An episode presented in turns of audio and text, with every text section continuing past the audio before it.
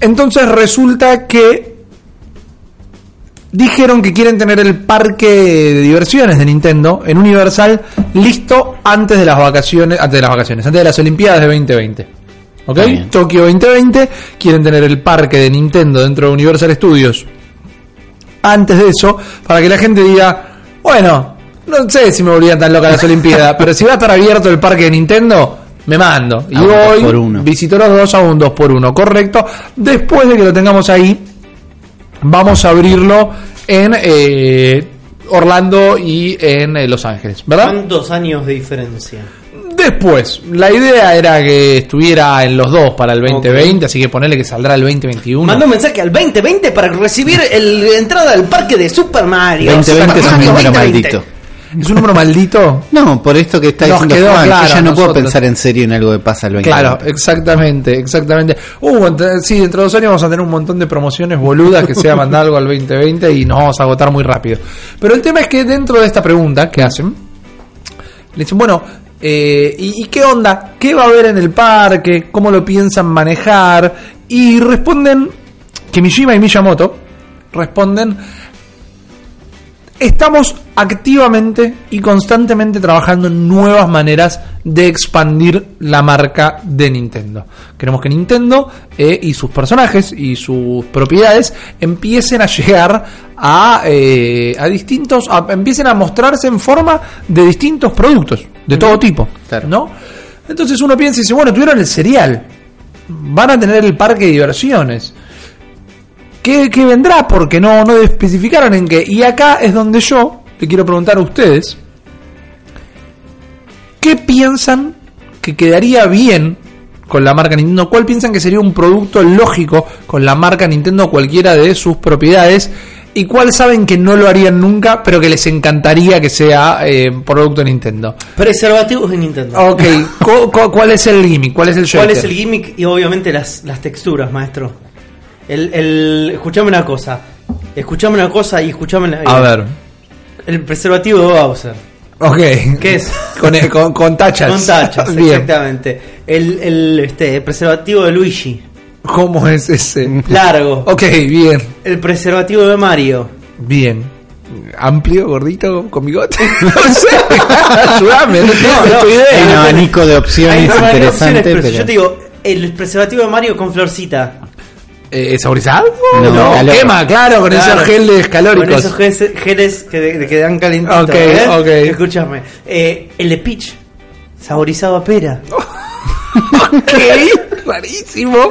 El de. Daisy. Ajá. eh, Fino. Para, ¿por, ¿por qué el de pinche saborizado? Apenas y pinche durano. Es verdad. es verdad, era una trampa para ver que estaban prestando atención. Bueno, ¿No? ponele. Ok, ok. Ahora, ¿cuál sería más complicado?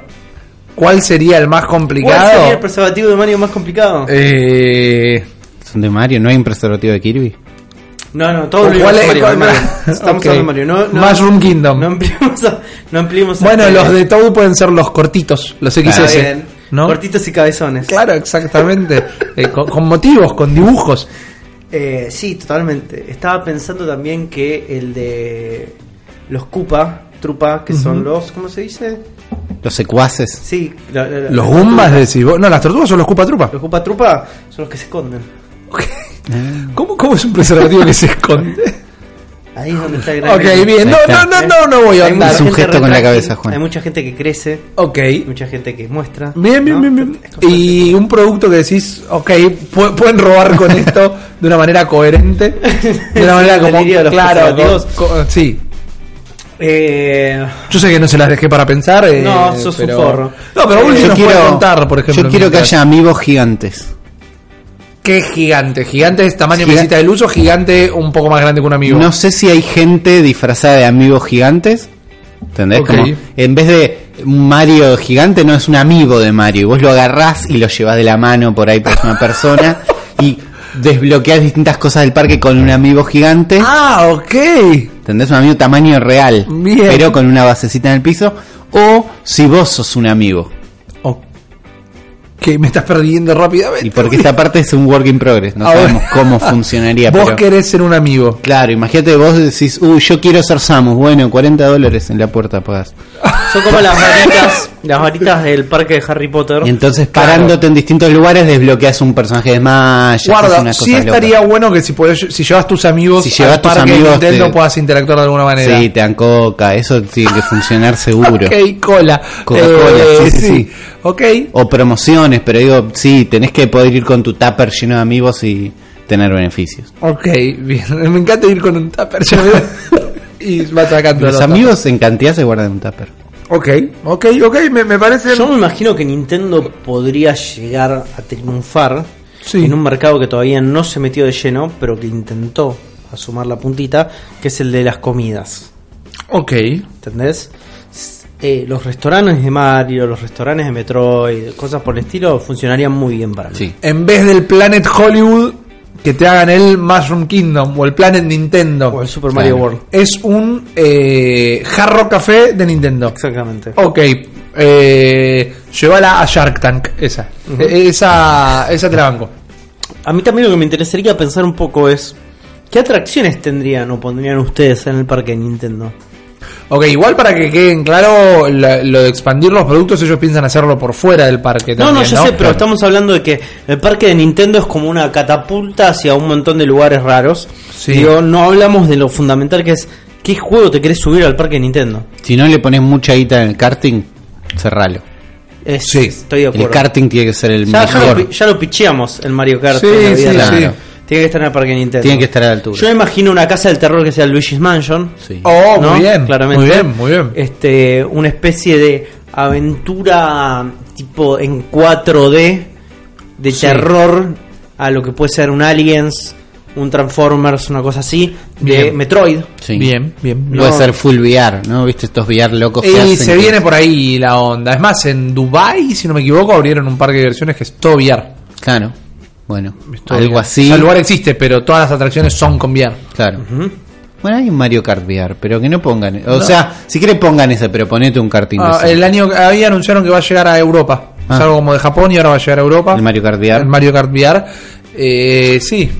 Qué interesante esto. Yo creo que las fronteras que tiene Nintendo para expandir sus productos son solamente los que le dé los límites de la imaginación, Oh, pero lo puedes llevar a varios lados. O sea, yo en 15 minutos te piché preservativo de Nintendo y la mayoría aplican solamente con la franquicia de Super Mario. Sí, sí, sí. ¿no? Imagínate la cantidad de sex toys que podrías tener en Nintendo. Claro. Es inigualable. Eh, sí, lo veo complicado. inigualable. Pero, te ya sabemos que es como eh, así como family friendly, pero los preservativos es como no, no, no se mete como lugares muy muy extraños. Claro. Yo me imagino una línea de preservativos brandeada de Nintendo ahí con distintas cositas. Ok. Me parece que estaría bueno, ¿eh? Ok, Yo me- compraría. sí. Me gusta, me gusta, te, te, te lo banco. Now you're playing with power. Es Sí, el- el exactamente. el eslogan. Y algo, No, pero también es como, por ejemplo, si me preguntas a mí de alguna manera, Sí. es como podés llegar a, a conseguir también como toda una serie también de anticonceptivos de Nintendo que estarían muy bien, ¿no? Estarían A muy ver. bien. ¿Cómo funcionan los anticonceptivos de Nintendo? Te Preguntó Rippy con miedo. Arrepintiéndose en el acto. Buena, buena sensación, ¿no? Claro. Porque es la, la correcta. Claro. Este, pero por ejemplo, si yo te dijera, tenemos que plantear una línea de anticonceptivos basados en Verdo. ¿En qué? Verdo, Ah, en Verdo, ok, el personaje. ¿qué te imaginas? Algo que no quiero ni decir. Me imagino. No sé, es raro. Es, como una pipeta. Medio extraño, no sé. Eh, eh. No importa, pero Bien. a lo que yo voy es tenés un universo para Sí. explorar, no que no solo son preservativos, sino como toda una línea también femenina, ¿viste? Como hay varios métodos anticonceptivos también que no solo son los preservativos. Me parece que es un mercado re importante donde Nintendo puede ayudar no solamente de alguna manera muy eficiente de educación sexual, Sí. de alguna manera, sino también para impulsar el hecho de que, che, si archamos con Nintendo es más divertido. Ok, como no te puedo cerrar el micrófono, voy a empezar a ignorarte. Directamente le voy a preguntar a No me garchi with power. eh, un producto que sí, un producto que sí lo ves venir. A- Acaban a meterse A ver, de me, una. me imagino que no, pero me parece que estaría buenísimo que sí. Es si yo voy al parque de Nintendo, ¿no? Me voy a subir a todas las Sí. atracciones, no sé qué, voy a hacer cosas tradicionales de parque. Ajá. Pero si llevo mi Switch, tengo que poder pasarla zarpado. Quiero docks Ok. en todas las paredes. Digo, el, el concepto de doquear la Switch sí. es algo que haces en tu casa, está bueno. Y es un USB-C asomadito en un lugar. Bien. Poneme docks que lo pones y es una pantalla gigante. Es un proyector Eh, que es toda la pared. Muy bueno. En Japón lo tienen. En Tienen un lugar que es un. Docks públicos. Eh, sí, no son dos públicos, tienen un lugar que es como, el, creo que es el edificio de Samsung directamente, Sí. lugar así, que tiene un gran lobby donde tienen las pantallas más grandes que tiene Samsung en este momento en el mercado, Claro. que son como de 6 kilómetros, Sí. y, vos- y tienen docks, y vos podés poner Y docks ahí- de sí, Switch. correcto, correcto. Sí, sí, eh, Bueno. eh, está como brandeado de Nintendo ese Claro. lobby. Bueno, eso tiene que estar. Tiene que haber opciones para, bueno, si vas a jugar con amigos, puedes alquilar, no sé qué, pero digo, Bien. tenés que poder pasarla bien si te es una consola ahí adentro. Te- eh, no es que gustó. sentís que te dejaron de lado. Porque digo, Claro. dale, soy Nintendo y tengo un coso acá y no puedo cargar en ningún lado porque todas las patitas son al revés. No. Claro. ok, fantástico, me gusta. Me, ¿Qué onda me los gusta. autos? ¿Autos de Nintendo? Sí. Ok, ok. ¿Para Ahí- la calle o para.? Para manejar, sí. como la Renault de Nintendo 64? Ponele un 4K de Mario. ¿Sería una buena vuelta? Me gusta. Creo que es porque te quieres comprar un auto. Sí. No, bueno, pero que eh, los autos ya vienen con pantallas que tengan como el dock incorporado. Dock incorporado en el auto. Entonces, y- Qué bien, boludo. El tránsito, el tránsito lo hacemos entre Entre todos. todos. Jugando al Mario, nos las trolamos más. Yo no está encontré. la pantalla de atrás. Claro, yo no es para. Yo no, manejo, no encontré el dispositivo para conectar la Switch en la combi y ser feliz. Ok. No, no encontré la forma de apoyar la Switch. en Bueno, algún ahí lado. tenés eh, algo que para mí viene bien. Powerbanks de Nintendo. Sí, Ideales para cargar la Switch. Pocket Wi-Fi de Nintendo. Claro. Para eh, poder conectar la Switch y jugar Fortnite en la calle. Ya va a salir un Kickstarter loco de eso, o sea. Es probable, pero si lo saca Nintendo, te aseguras de que no lo van a briquear, Claro. no va a tener problema. Y.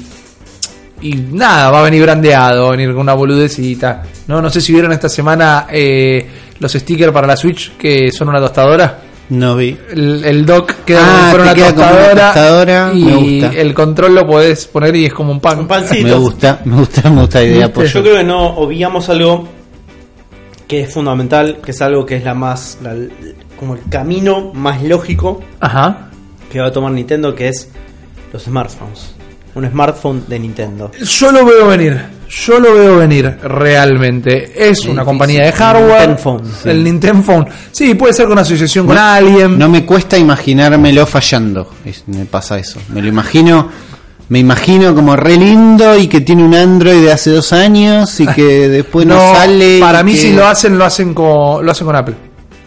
Y es difícil, pero sí, digo, me encantaría si sale bien. me- no me cuesta verlo fallar, es eso. Claro. Pero sí, estaría buenísimo un smartphone. Sería, si para vos es Por ahí una especie- tablet, hay más chances. No, pues esa es la Switch. un deal con, con Nintendo y, y Apple que se llame, no sé, el Nintendo. Ok. Te venden el cosito y tiene, lo puedes comprar con distintos skins y volvés Bien. así, todo custom, pero en realidad es un iPhone. No tiene un valor para mí. Fundas mí- locas de Nintendo. Para mí el valor es Nintendo es como tenemos mucha guita y no sabemos en qué gastarlas. Compró una empresa china de celulares. ¿entendés? Es como es eso. Van y compran Compra. Kyocera. Claro. No, viste como Samsung Sí. que hacen celulares y ya con un propio sistema operativo, todas las cosas. Y lo locura de todo eso es el cross-platform, la aplicación de Nintendo con la Switch. Ok. Va a tener como ciertas funcionalidades donde todo su sistema operativo está optimizado de una manera para que la Para conectividad con la hacerte, Switch. hacerte el hotspot fácil. Exactamente, exactamente. Sí. Me gusta. El Se celular conecta. mismo termina siendo el Pocket Wi-Fi de alguna manera. Claro, y los Joy-Con Ok. se conectan de toque al chabón. Ok, ok. ¿Cuándo nos van a contratar de Nintendo? No tengo idea. Yo, yo me imagino que de perder plata. de alguna manera lo que puede llegar a suceder, ¿no? Es que con el celular vos lo que ganás es como una especie de terminal para tu Switch. Entonces, imagínate esto, ¿eh? Con tu celular Sí. vos vas a poder directamente de manera wireless streamear a Twitch entre tu Switch y el celular, sin necesidad de un gran setup para capturar lo que está pasando en tu ¿Eh? Switch. Ok. Ok. ¿Entendés? Buena. Porque lo que van a hacer Nintendo, y todo esto es futurología, especulación y delirio místico, ¿eh? es, che machos, finalmente logramos nosotros porque compramos a Xiang Wong, ¿no? y los chabones eran como que no creían en el Wi-Fi, creían en el Bluetooth. Y finalmente desencadenaron toda la potencia y la, po- las posibilidades de El Bluetooth, Bluetooth 8. el Bluetooth 8, y, y Bluetooth 8 es una bestia de transferencia de datos wireless. Ok. Ok. Me gusta. ¿Qué pasa también? Conectividad con distintos IPs de Nintendo que permitan que entre vos y yo nos podamos pasar desde Pokémones, porque tenemos Pokémon Go y Pokémon Let's Go Ivy, Bien. solamente desde nuestros celulares, desde nuestros, nuestros Nintendo Phones. Ajá. ¿Entendés? Y empezar a tener características muy específicas de comportamiento en relación a las propiedades intelectuales de Nintendo, juegos de Nintendo. Estaría bueno. Me gusta. Es como un extra como a los juegos. Pokémon Bank en Sí. realidad está en tu celular. Ok. Como Bien. un token local Claro. que vos tenés acá. Medio bitcoinesco. Medio bitcoinesco. Mucho eh, NFC. Sí. Mucho. Ok. Ok. Compro. El NFC es otra tecnología que es que como para mí... Que pasó, sí, que sí. pasó, pero que tiene mucho potencial y todavía sí. no lo vieron. Yo, yo- a mí me gustaría que todo tenga NFC, no, no es tan así. Tuve una cámara que se conectaba por NFC al teléfono y yo era feliz, pero Funciona, funciona re bien sí, encima el pero NFC. los iPhone no tienen NFC y ahí te dejan afuera. Pero sí, tendría que tener todo. Bueno, los amigos tienen NFC. Claro, claro, sin ir más lejos. Por eso yo decía, eh, no sé cuándo nos van a contratar de Nintendo, no sé por qué se cansan de perder plata, pero mientras ellos no lo hagan, nosotros vamos a seguir haciendo este podcast fundamentalista. Sí, muriéndonos de hambre, porque escuchame una cosa, los preservativos de Nintendo es una idea millonaria. Eh, Esa sentada sobre una mina de- Bueno, sentado sobre es complicado para ese tema, pero al fin y al cabo es su utilidad también. Eh, mientras tanto, bienvenidos para otro episodio del Cerebro de la Bestia. Este, este podcast fundamentalista Nintendero que eh, con seguridad, con cuidado, cuidándose y cuidándolos, les hace amor a todas sus necesidades nintenderas, a hablar de Nintendo, escuchar de Nintendo, compartir, divulgar, divagar eh, acerca de esto que nos gusta. No lo hago solo, no lo hago solo. Eh, han escuchado y me va a seguir acompañando durante todo el programa de hoy hermosas personas como el señor Juan Ardone. ¿Qué tal, Juan? Hola, ¿cómo estás? Bien, ¿y vos? Bien, excelente. Me, me alegro muchísimo. No está solo Juan, no está solo Juan, sino también está el señor Ulises Rivas. ¿Qué hace, Juli? ¿Qué tal, chicos? Eh, contento de estar acá. Contento de estar acá grabando otro episodio del Cerebro de la Bestia, el episodio 75. Escuchá una cosa. Qué combo que hicimos. Es Eh, un montón. Es boludo, un montón. es un eh, son un montón. Y nada, están cada vez más buenos. Sí. Me dijeron. Sí. ¿A quién No le dedicaste este episodio, Uli? Este episodio se lo dedico a todas las personas que hacen un esfuerzo por hablar de otra cosa, pero no pueden hablar y te hablan de un solo tema. No importa el tema. No importa el tema. no importa el tema. Bien. Pero todos los que tratan y no pueden hablar de otra cosa. Me parece fantástico. Yo te agradezco, como siempre, tu presencia. Quiero mandarle un saludo a la distancia en el éter a nuestro queridísimo Lanchita González, que es el encargado de editar y encargarse de que ustedes reciban semana a semana este podcast. Yo estoy contento por dos cosas. Hubo muy buena recepción a eh, la bestia Game Jam. Acabo de leer un mensaje que decía que nunca dejemos de hacer esa sección, así Eh, que a la gente le gusta, pues. Me gusta que le demos el espacio necesario también para que no se sienta un choreo y para poder aceitar nuestra creatividad. Y me mandó un mensaje también hace horas nada más, Sí. un, eh, un, un oyente, un nuevo oyente que me dice que va por el episodio 4 y le Bien. está gustando muchísimo. O sea que va a escuchar esto dentro de dos años más o menos. pero me copa que haya gente que recién lo esté descubriendo. Sí, me gusta. ¿No? Eh, entonces eso está muy bueno. Y a todo el mundo, en todos los países, en todos los continentes, al cortador, a la gente de Perú, eh, México, eh, Chile, Uruguay, Paraguay, en donde estén, pónganse cómodos. A mis amigos los españoles, tío. Exactamente. Que yo me llevo también con ellos. eh, Son mis. Exactamente. Me llevo muy bien. A nuestros oyentes croatas, en Japón, en todo el mundo, porque así comienza un nuevo episodio de El cerebro de la bestia.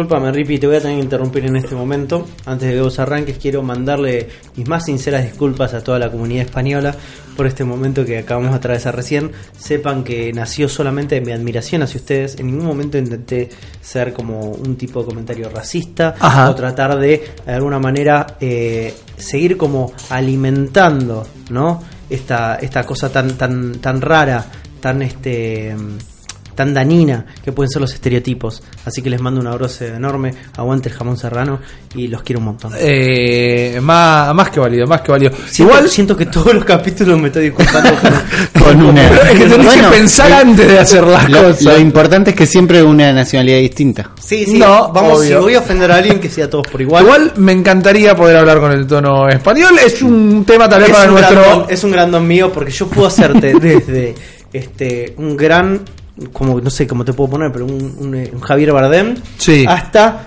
eh, una estrella porno española Ok, Las muy dos- bien. tengo esos ¿No? rangos en el medio Sí. tengo todos los rangos de ¿Cómo se llama el tipo todo. este? Es conocido.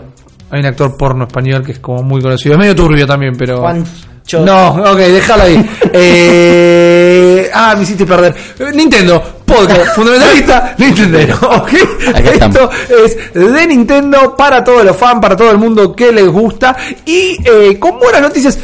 Venimos hablando, no, borra, no voy a reiterar, pero me gusta a modo de recapitulación cortita, venimos hablando de este bajón que se siente, esta cosa, este eh, desacelere que hubo después de la E3 y demás, pero las cosas pintan bien, chicos, las cosas pintan bien y mirá si pintan bien, que se está hablando mucho de Nintendo y una gran empresa que se llama NPD, que es una empresa que se encarga, es DN, the NPD Group, ese grupo NPD, que se encargan de hacer eh, análisis de mercado de videojuegos específicamente, gente. ¿no? O sea, onda ahí en, en Wall Street están, Claro. se encargan de esto para saber si compran, si venden. eh, y el, el capo de The NPD Group, Matt Piscatella, dijo que para él la consola más vendida del año va a ser la Nintendo Switch. Vamos a dejar bien en claro, Sí. ¿no? De algo en el principio que NPD no significa Nintendo Power Demolition, sino que Claro. es otra cosa. Sí, no tiene nada, No que, tiene ver, que ver con no Nintendo. viene de adentro de Sí. Nintendo. Pero escuchame una cosa, si Nintendo de Power Demolition no, tiene, no es un departamento de Nintendo que hace demoliciones de, departamentos de, de coso, escuchame. ¿En qué quedamos? De, de tiempo compartido. Escuchame una cosa. tiempo compartido. ok, no, pero esto es así. Miren si el flaco eh, tira argumentos para todos lados. Que por ejemplo, él tiene ya de antemano cuáles van a ser los 10 mejores juegos, tanto en ventas como en calificaciones, del 2018. Sí. Matt Piscatella, ¿no? Ya tiró su que ¿Ya análisis. pasaron también? Sí, todo 2018. Y la lista es: eh, en el décimo puesto, Marvel Spider-Man. En el noveno puesto, Monster Hunter World. En el octavo puesto, God of War. Para el el se- Uy, muy Spider- atrás. Para el Spider-Man es ese Spider-Man que viene ahora. Que viene sí, ahora, el sí. 7 de septiembre. Es un especulador este muchacho. Sí, Eh, está pero es un bien. especulador, eh, a ver, su laburo es especular, pero Sí, es un sí, analista es de un- mercado. un tiene las especulador profesional. Claro, escucha una cosa. Eh, en el séptimo puesto Fallout 76. En el sexto puesto Madden NFL 19, que dicen que viene muy bien y es el primero que vuelve a PC después de muchísimo tiempo. Far Cry 5 en el quinto puesto. NBA 2K19 en el cuarto puesto. Battlefield 5 en el tercer puesto. Call of Duty Black Ops 4 en el segundo puesto. Y Red Dead Redemption 2 en el primer puesto. Eso es para Matt Piscatella los 10 juegos más vendidos del año. ¿Notan algo raro en extra? No en hay esta- ninguno de Nintendo. No Claro. hay ningún título de Nintendo. Y aún así, dice que todo apunta Sí. a que eh, la Nintendo Switch va a ser la consola más vendida del año.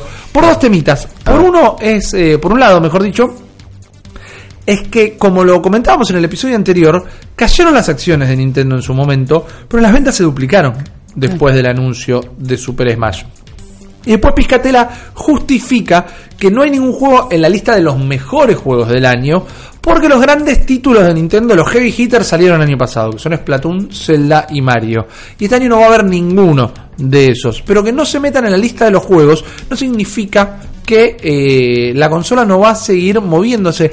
Hay un plan de Nintendo, no sé si lo escucharon, eh, que es de esta semana, Sí. que tienen la intención, el Yuntaro salió con los botines de punta, de publicar 30 indies por semana. Bueno, yo estoy viendo justamente en el store de Nintendo esta nueva invasión de indies Sí. y la mayoría están muy buenos, ¿eh? Ajá. eh mándeme el Pocket Rumble. ok. Ya lo pedimos, lo pedimos, hay que preguntarle a Lancita González cómo viene eso. Pero bueno, Picatelli dice que, es más, en este momento, en este momento, eh, eh, la mayor cantidad de consolas vendidas en este año sigue siendo PlayStation 4. Hmm. Este año PlayStation 4 vendió un montón, pero que se va a dar vuelta en el Ah. cuarto trimestre. Y esto, cuando lo empezamos a unir a un montón de cosas, eh, arma un dibujo que ya lo veíamos venir de antes. Eh, ¿Qué dijo Yuntaro? ¿A qué apuntan? Lo dijo Kimishima, no lo dijo Yuntaro saliendo Dijo como Kimishima. presidente. Dijo, nuestra temporada de primavera, nuestro periodo de fiestas, Thanksgiving, Navidad y todo eso, tenemos juegos que ni anunciamos todavía. Y que les vamos a eh, salir con de todo. Y generalmente, no siempre, pero generalmente, el que se queda con la temporada de las fiestas, se queda con todo Porque es el momento más fuerte. Yo entiendo que esto es especulación, yo entiendo, pónganlo en los comentarios si quieren, eh, que hablar de números eh, me gusta más a mí que otra cosa. Es más, esta nota que lo tengo, que lo estoy levantando del sitio eh, Nintendo Live, que a su vez lo levanta de la página de npd.com, arranca eh, diciendo, si te gustan la- lo- los gráficos de torta y los números de venta, esta nota es para vos. Si no, pasa al siguiente link directamente. Así que yo entiendo que es algo muy personal, pero me gusta que si los analistas y los especuladores de mercado la siguen siguiendo de cerca, es porque para mí eh, es un parámetro de que seguimos en buen camino. Sí. Yo la veo venir eh, por ahí. Me sigue preocupando la ausencia de anuncios nuevos, pero también está el rumor, lo dijo el profeta Marcus Sellers, y le cierro con esto, que entre el 20 de agosto, eh, perdón, entre el 20 de julio y el 20 de agosto, tiene que haber una directa.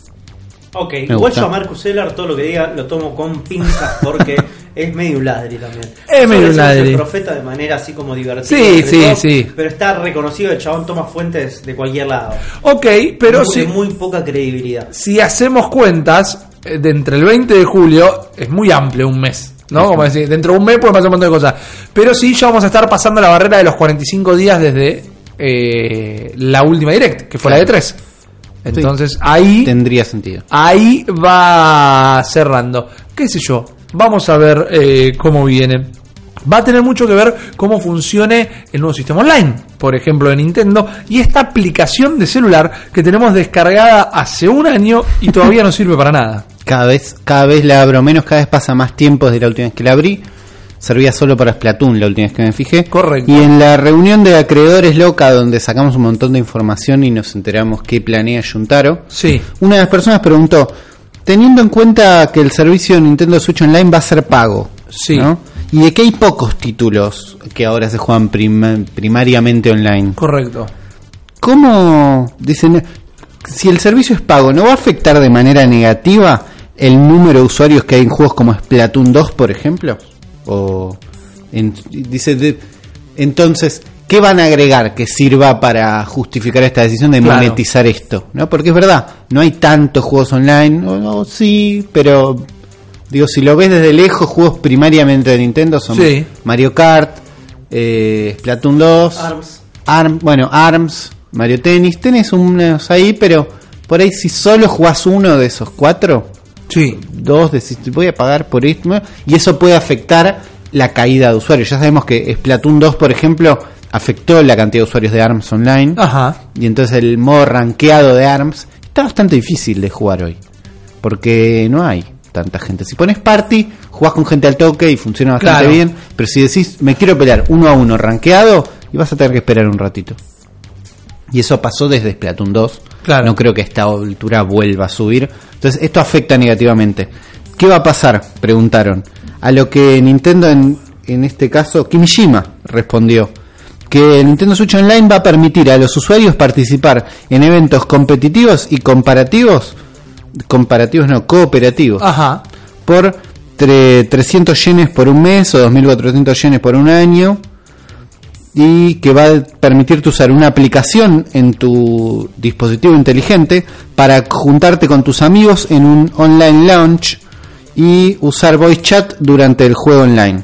También vas a jugar juegos de online de NES y vas a guardar tus cosas en la nube. Dijo lo mismo que dije siempre. Claro. Y cuando leía esta nota y leía esta respuesta que ya leímos, porque todas estas cosas que está diciendo son un poco lo que ya hace la aplicación, aunque es mal y solo Sí. para Splatoon, y las otras cosas que ya nos prometieron, que es el cloud y el no sé qué. Mientras la leía digo, esto es... Me dio la sensación medio fea de alguien que no sabe de qué está hablando, describiendo algo como cree que va a ser el futuro Ok. como alguien, no sé, un, un universitario, digo un universitario, no alguien que juega y estudia, Ajá. sino un teórico hablando de Second Life. Ok. ¿Entendés? Que está medio tocando de oído y no Podría está tan hablar de un bueno. autovolador y era lo mismo. Y me vino ese aire y dije, uy, estamos perdidos. ¿Va a estar bueno esto? Yo me imagino que a mediados del año que viene dicen, eh, bueno, ¿saben qué? La, la aplicación la damos de baja. A menos que empiece a hostear Más los juegos de celular. O sea, un launcher Bueno. de los juegos de celular de Nintendo. Digo, tiene que haber más juegos adentro. Mario Tennis ya pasó. Claro. Mario Tennis, ¿va a estar adentro de la aplicación? Yo siento que no. ¿Por qué no me puedo putear contra el otro chabón que usa U? ¿Entendés? Claro. Dame esa oportunidad.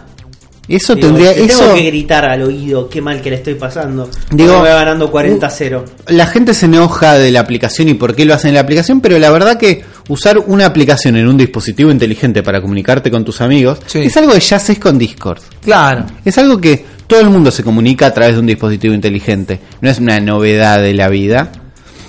Pero las chances de que Nintendo lo haga bien, cada vez las veo más lejos. A ver. yo era un creyente de la aplicación, ¿eh? Sí, Pero sí, sí, yo también. no lo vimos funcionar.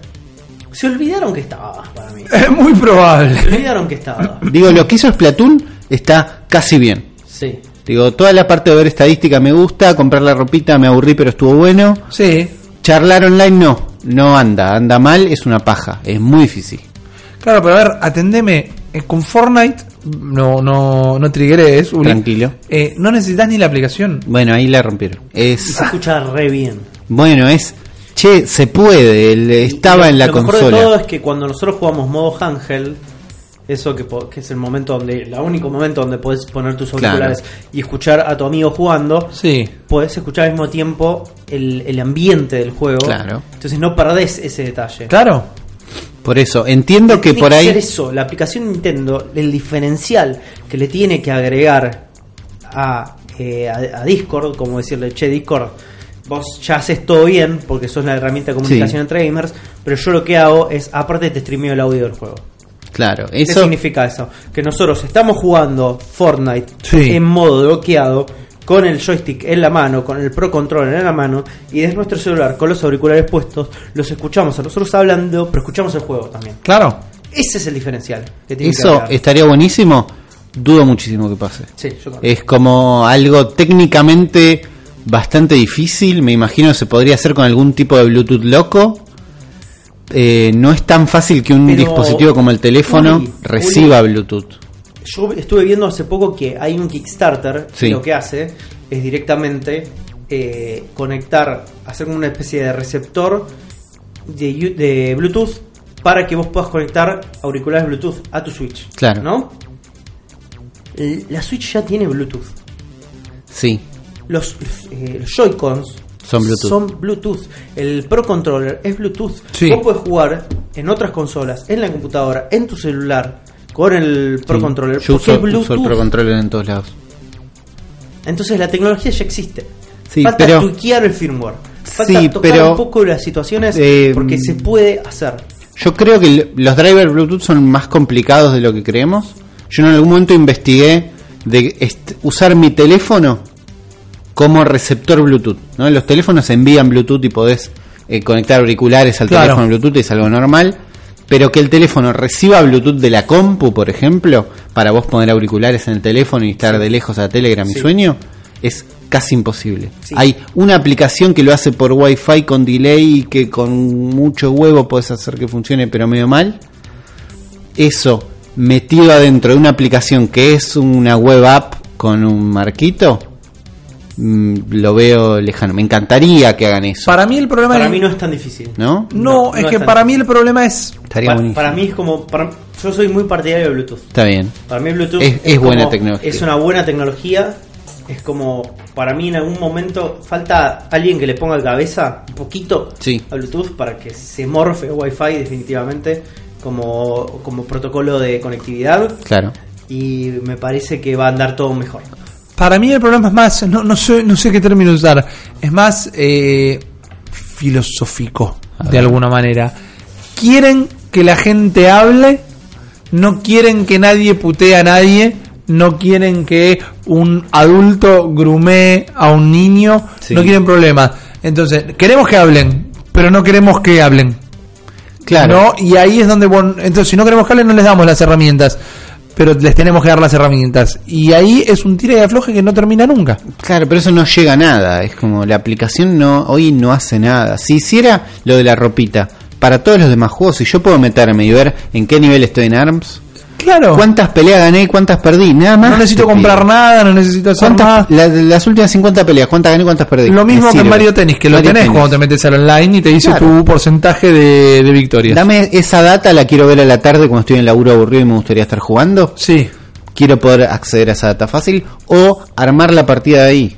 Decir, No, "Che, obvio, obvio. ¿qué están jugando mis amigos? Eso se puede hacer en PlayStation, la aplicación de PlayStation, por ejemplo. Eh, hace muchísimo que no la abro, pero Hasta sí, donde yo dice, sé, te podés dice. ver que están jugando tus amigos y Sí. usar el chat. Sí, además está bueno como, bueno, miro, ah, ah, Uli está jugando Mario Tennis, me meto. Claro, abrís ¿No? la Switch ya sabiendo a dónde vas. Exactamente, Bueno. exactamente. Yo eres un, era un creyente de la app, empiezo a tener más miedo. Ok, ok. Me empiezo a Eh, preocupar. Yo no entiendo y no me quiero imaginar cómo fue la charla con la gente de Epic. De, che, miren que nosotros le vamos a poner Boy Chat así. No, pero pará, vos sos loco. Si Está nosotros puesto. no dejamos que la gente hable. Está puesto. No, ya está. No, pero. solo, maestro. Claro. Botones salen. Y si les dieron, y si les dijeron que sí, ¿por qué demonios no están en otro juego? Me puedo yo imaginar que, bueno, el juego de Fortnite, este son los tiritos que se matan entre ellos, bueno, es problema de ellos si la gente se trata mal. En, en un Mario no podés putear a tu No, contrincante. pero Rocket League lo podría tener. Es raro, ni idea. Yo, ¿saben lo que quiero en Mario Tennis? Un sistema, perdón si ya lo dije, pero quiero un sistema de mensajes de... Well played, como tiene Hearthstone. Well played, o oh, bad luck, o eso fue medio ladri. Cal- claro, Calculated, de- dejá de us- calculated. Claro, eh, stop using Rosalina. A mí me gusta mucho como con los mensajes de Rocket League, no los llegué a ver. Los de Mario Kart están muy bien curados como para que no puedas tratar mal a tu oponente. Claro. I'm, I'm using tilt controls, es lo más agresivo que puedo llegar a decir. Claro. Pero me, que tiene su, su picante, pero me- es más difícil. No, no, por eso, eh, para mí es útil. Porque a veces, a ver, nunca lo voy a usar para decirle, eh, puto. No, eh, pero a veces tengo ganas de decir, Bueno. che, me cagaste. O Lo- un los- well play. El well los, play los lo de Rocket. League, por ejemplo, están, están como. Es más amplio que en Mario Kart. Pero son todos buena onda. Pero yo he visto gente ser muy mala diciendo nice shot, great pass, great pass, great pass. Ah, encontraron played". como. Hay unas combinaciones. Claro.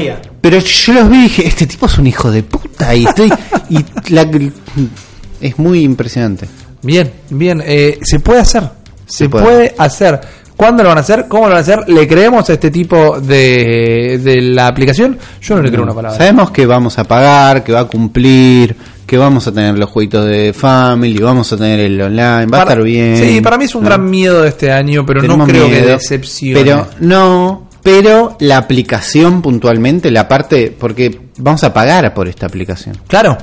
Esa parte va a ser chota. Ok, bien. Vale. Yo te voy a decir algo que no va a ser choto, algo que estoy completamente enamorado, algo que 2 de agosto, eh, día del Rippy, eh, de- igual el juego sale mucho después, pero vieron que yo tengo un gran juego que amo en la vida, eh, que es el Toki. El juego del monito que escupía pelotitas. Que sale igual. Pelotitas, ¿no? No, no te voy a preguntar que ya usaste todos los innuendos sexuales para este programa. sigue con miedo. Todos los que me quedan todavía, No. ¿no? Rippy No. sigue con miedo. Eh, era un juego de arcade de Data East, si no me equivoco, que era este príncipe que lo transformaban en mono y que tenía que rescatar a su princesa de una mano flotadora gigante. Era hardcore, era el Dark Souls de los monitos que escupen pelotitas. Re difícil. Tenía una guachada que en la final no podías continuar más de tres veces. Vos los juegos podías meter fichas a lo loco durante los niveles, pero en la final perdías eh, tres continúes y por más que pusieras monedas, arrancabas del primero de nuevo. Nunca lo pude terminar. Eh, me gustaba mucho y hace muchísimo tiempo que se viene hablando de una remasterización, una, una remake directamente, el juego hecho de nuevo, ilustrado de nuevo, con, unas eh, ilustraciones muy dibujo animado, que son preciosas realmente, que son muy fieles al original, porque Philippe de Solí, eh, que es el eh, artista de la versión original, es el encargado de supervisar la- el, el desarrollo de este nuevo juego, pero no solo me lo voy a poner de gorra, porque Yes sale para la Switch el 22 de noviembre.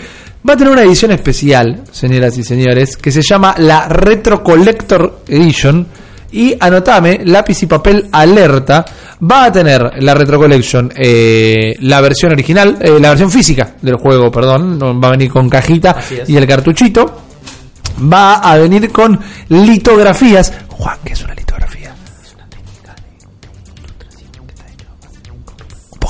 alto.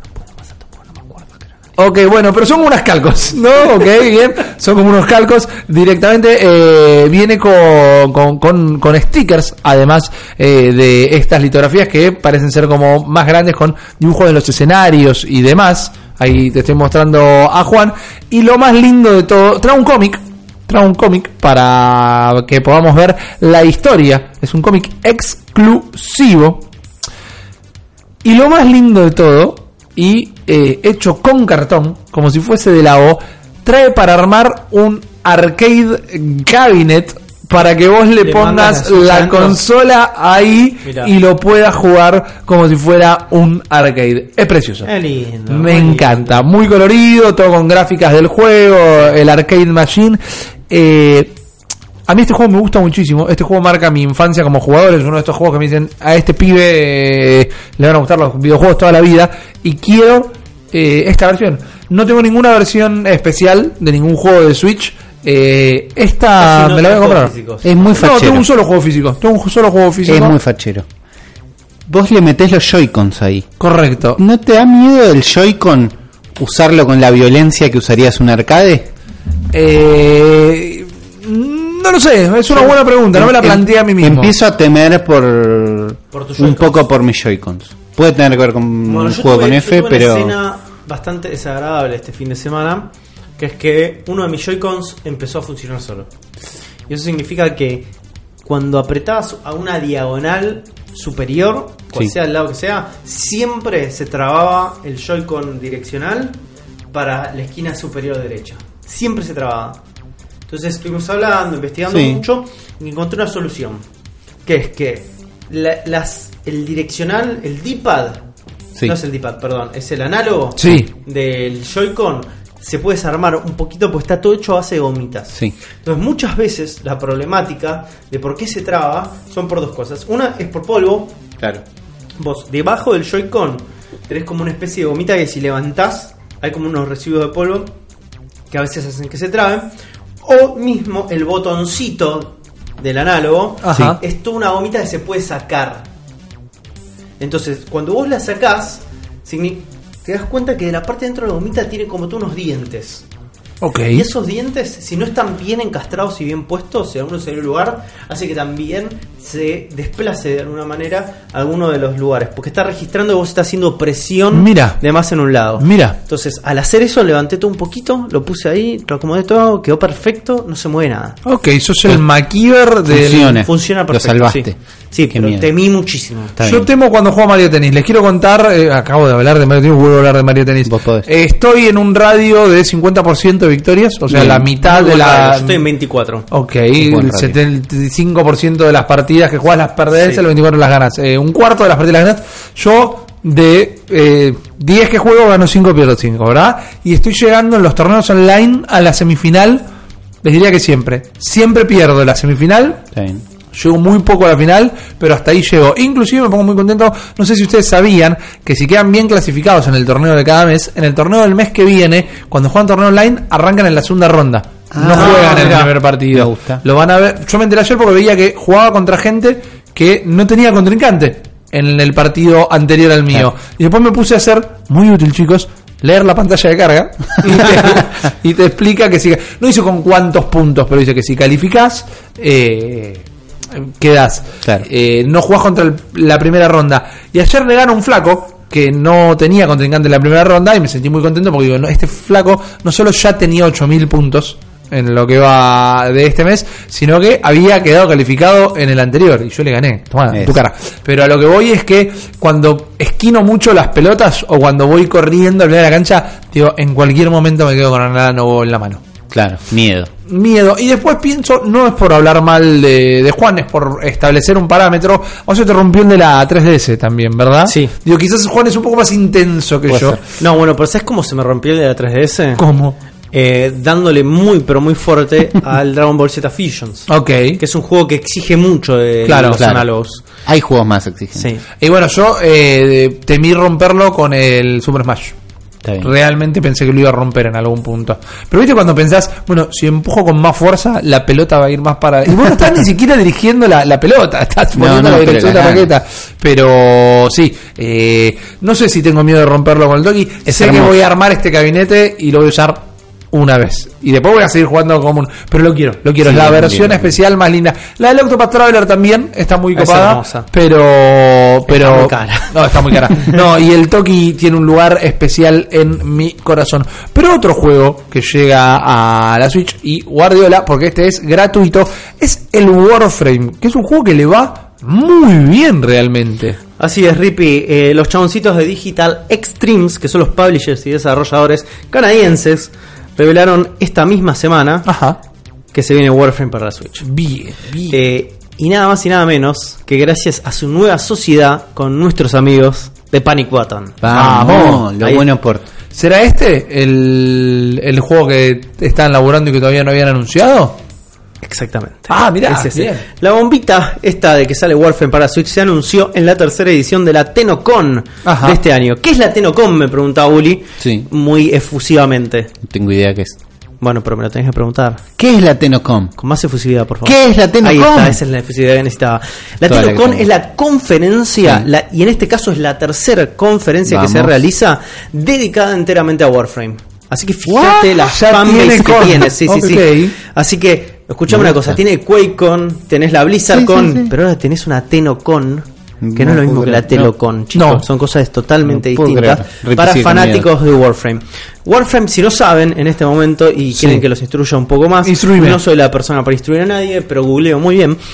Es un juego de acción online en tercera persona, free to play, con un setting sci-fi hiperfuturista, donde nos posiciona como dueños de la armadura Warframe, una especie de tecnología biológica hiper recontra zarpada, copada. Mientras que nosotros también, nosotros siendo los personajes, somos una misteriosa raza de guerreros llamados los Tenno que somos despertados después de un milenario sueño criogénico orquestado por Lotus, que es una especie de Navi que tiene este juego. Que no, no es una dita, sino que es una mina con una, especie de casco de flor de loto, muy, muy, muy raro. Muy El imaginario del juego es muy raro. es, es rarísimo, es una Sí. mezcla entre eh, samuráis con Alien de Geiger, que Sí, es sí. realmente Es espectacular. una cosa como post-futurista, ¿no? No sabría Es una cómo poner muy algo parecido. Es una cosa muy rara a nivel estético, es una propuesta totalmente fresca y diferente que, como les decía, se basa mucho en como ciertas estéticas samuráis mezcladas con una cosa de eh, horror Sí. de, de cuerpo biológico, Pero body todo muy horror. limpio, todo muy metal. eh. Medio robótico A también. mí me da, ¿sabes Sí, qué? ¿no? ¿Sabes qué? Me da- es todo muy robótico, pero me da. No sé si conocen Guyver. ¿Recuerdan Guyver? No. ¿No? No, esto es un momento como Tron. Pero bueno, algún oyente sabrá lo que es Guyver. Guyver era un manga este, japonés sobre una especie de armadura biológica que también tuvo eh, mangas, animes y una película en donde actuaba Mark Hamill. No, ni idea. Así es. Y era una especie de armadura biológica y tiene mucho también de Kamen Rider. Estas cosas de, mm, de Warframe. Pero hay algo como medio gelatinoso, medio biológico, medio como textura de sapo que tienen Sí. todos los personajes que lo hacen muy único. Sí. El juego obviamente cuenta con un montón, con una chanchada de cantidad de cosas que le puedes hacer. Tiene más de 35 sets de, de Warframes, cientos de armas, un montón de opciones de customización, upgrades y todas las boludeces que hacen este tipo de juegos bien robustos a su experiencia online. El juego salió originalmente en PC en el 2013 y al toque desembarcó en PlayStation 4 y Xbox One y obviamente como todos los juegos de este estilo, como los World of Warcraft, como los Hearthstone, como todos esos juegos, está en constante actualización, expansiones que tratan de mantener fresca la experiencia. Es un título bastante ambicioso, ya tiene 7 años de aprendizaje encima, bocha de camino recorrido y aparte bocha de guías de extensiones. Ahí es donde entra Panic Button, ¿no? Como decimos, Flaco, es un juego de 2013 Claro. que tiene como un montón de expansiones, Claro. este, eh, un montón de parches, un montón de cosas. ¿Cómo haces para llevar esta misma experiencia hoy en día, 2018, a la Switch? Y aparentemente los pistos de Panic Button vienen haciendo un muy buen laburo con su port de Doom, con el port de Wolfenstein 2, con el port de Rocket League, que impresionaron un montón de gente y obviamente se ganaron una cartera de clientes bastante interesante. No hicieron ningún port fácil. No, Claro, y juegos. se No, metieron sí. todas eh, complicadas. Así que todavía no tenemos fecha de salida de, de este Warframe. Tenemos este tráiler de anuncio donde se vieron un par de imágenes, donde se ve en ese video un leve ground de downgrade, Sí. obviamente comparando las versiones de PlayStation 4, Xbox One y PC, que claramente tienen una superioridad a nivel hardware. Pero donde ah, la experiencia se ve bastante cercana, se ve bastante superadora a lo que yo esperaba de alguna manera. Digo, sí, se ven las texturitas un poco lavadas, un par de cosas así, pero esperable Claro. para una consola que está corriendo un handheld a 720p. Sí. Eh, es gratis, muchachos.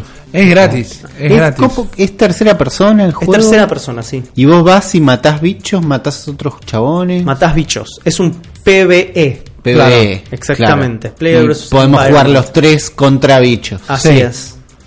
Está bueno, ¿no? Me copa, Ah, me yo copa, lo probé me para. PC. A mí es como no me ofreció nada diferente de cosas que ya había jugado. Está bien. Pero me gustó. Pero me sentí tan solo jugándolo que Claro. medio que me aburrí. Por ahí y, si y nos era tan abrumador al Claro. principio todo lo que estaba pasando que dije, no tengo tiempo para esto. Sí. Pero ¿qué pasa?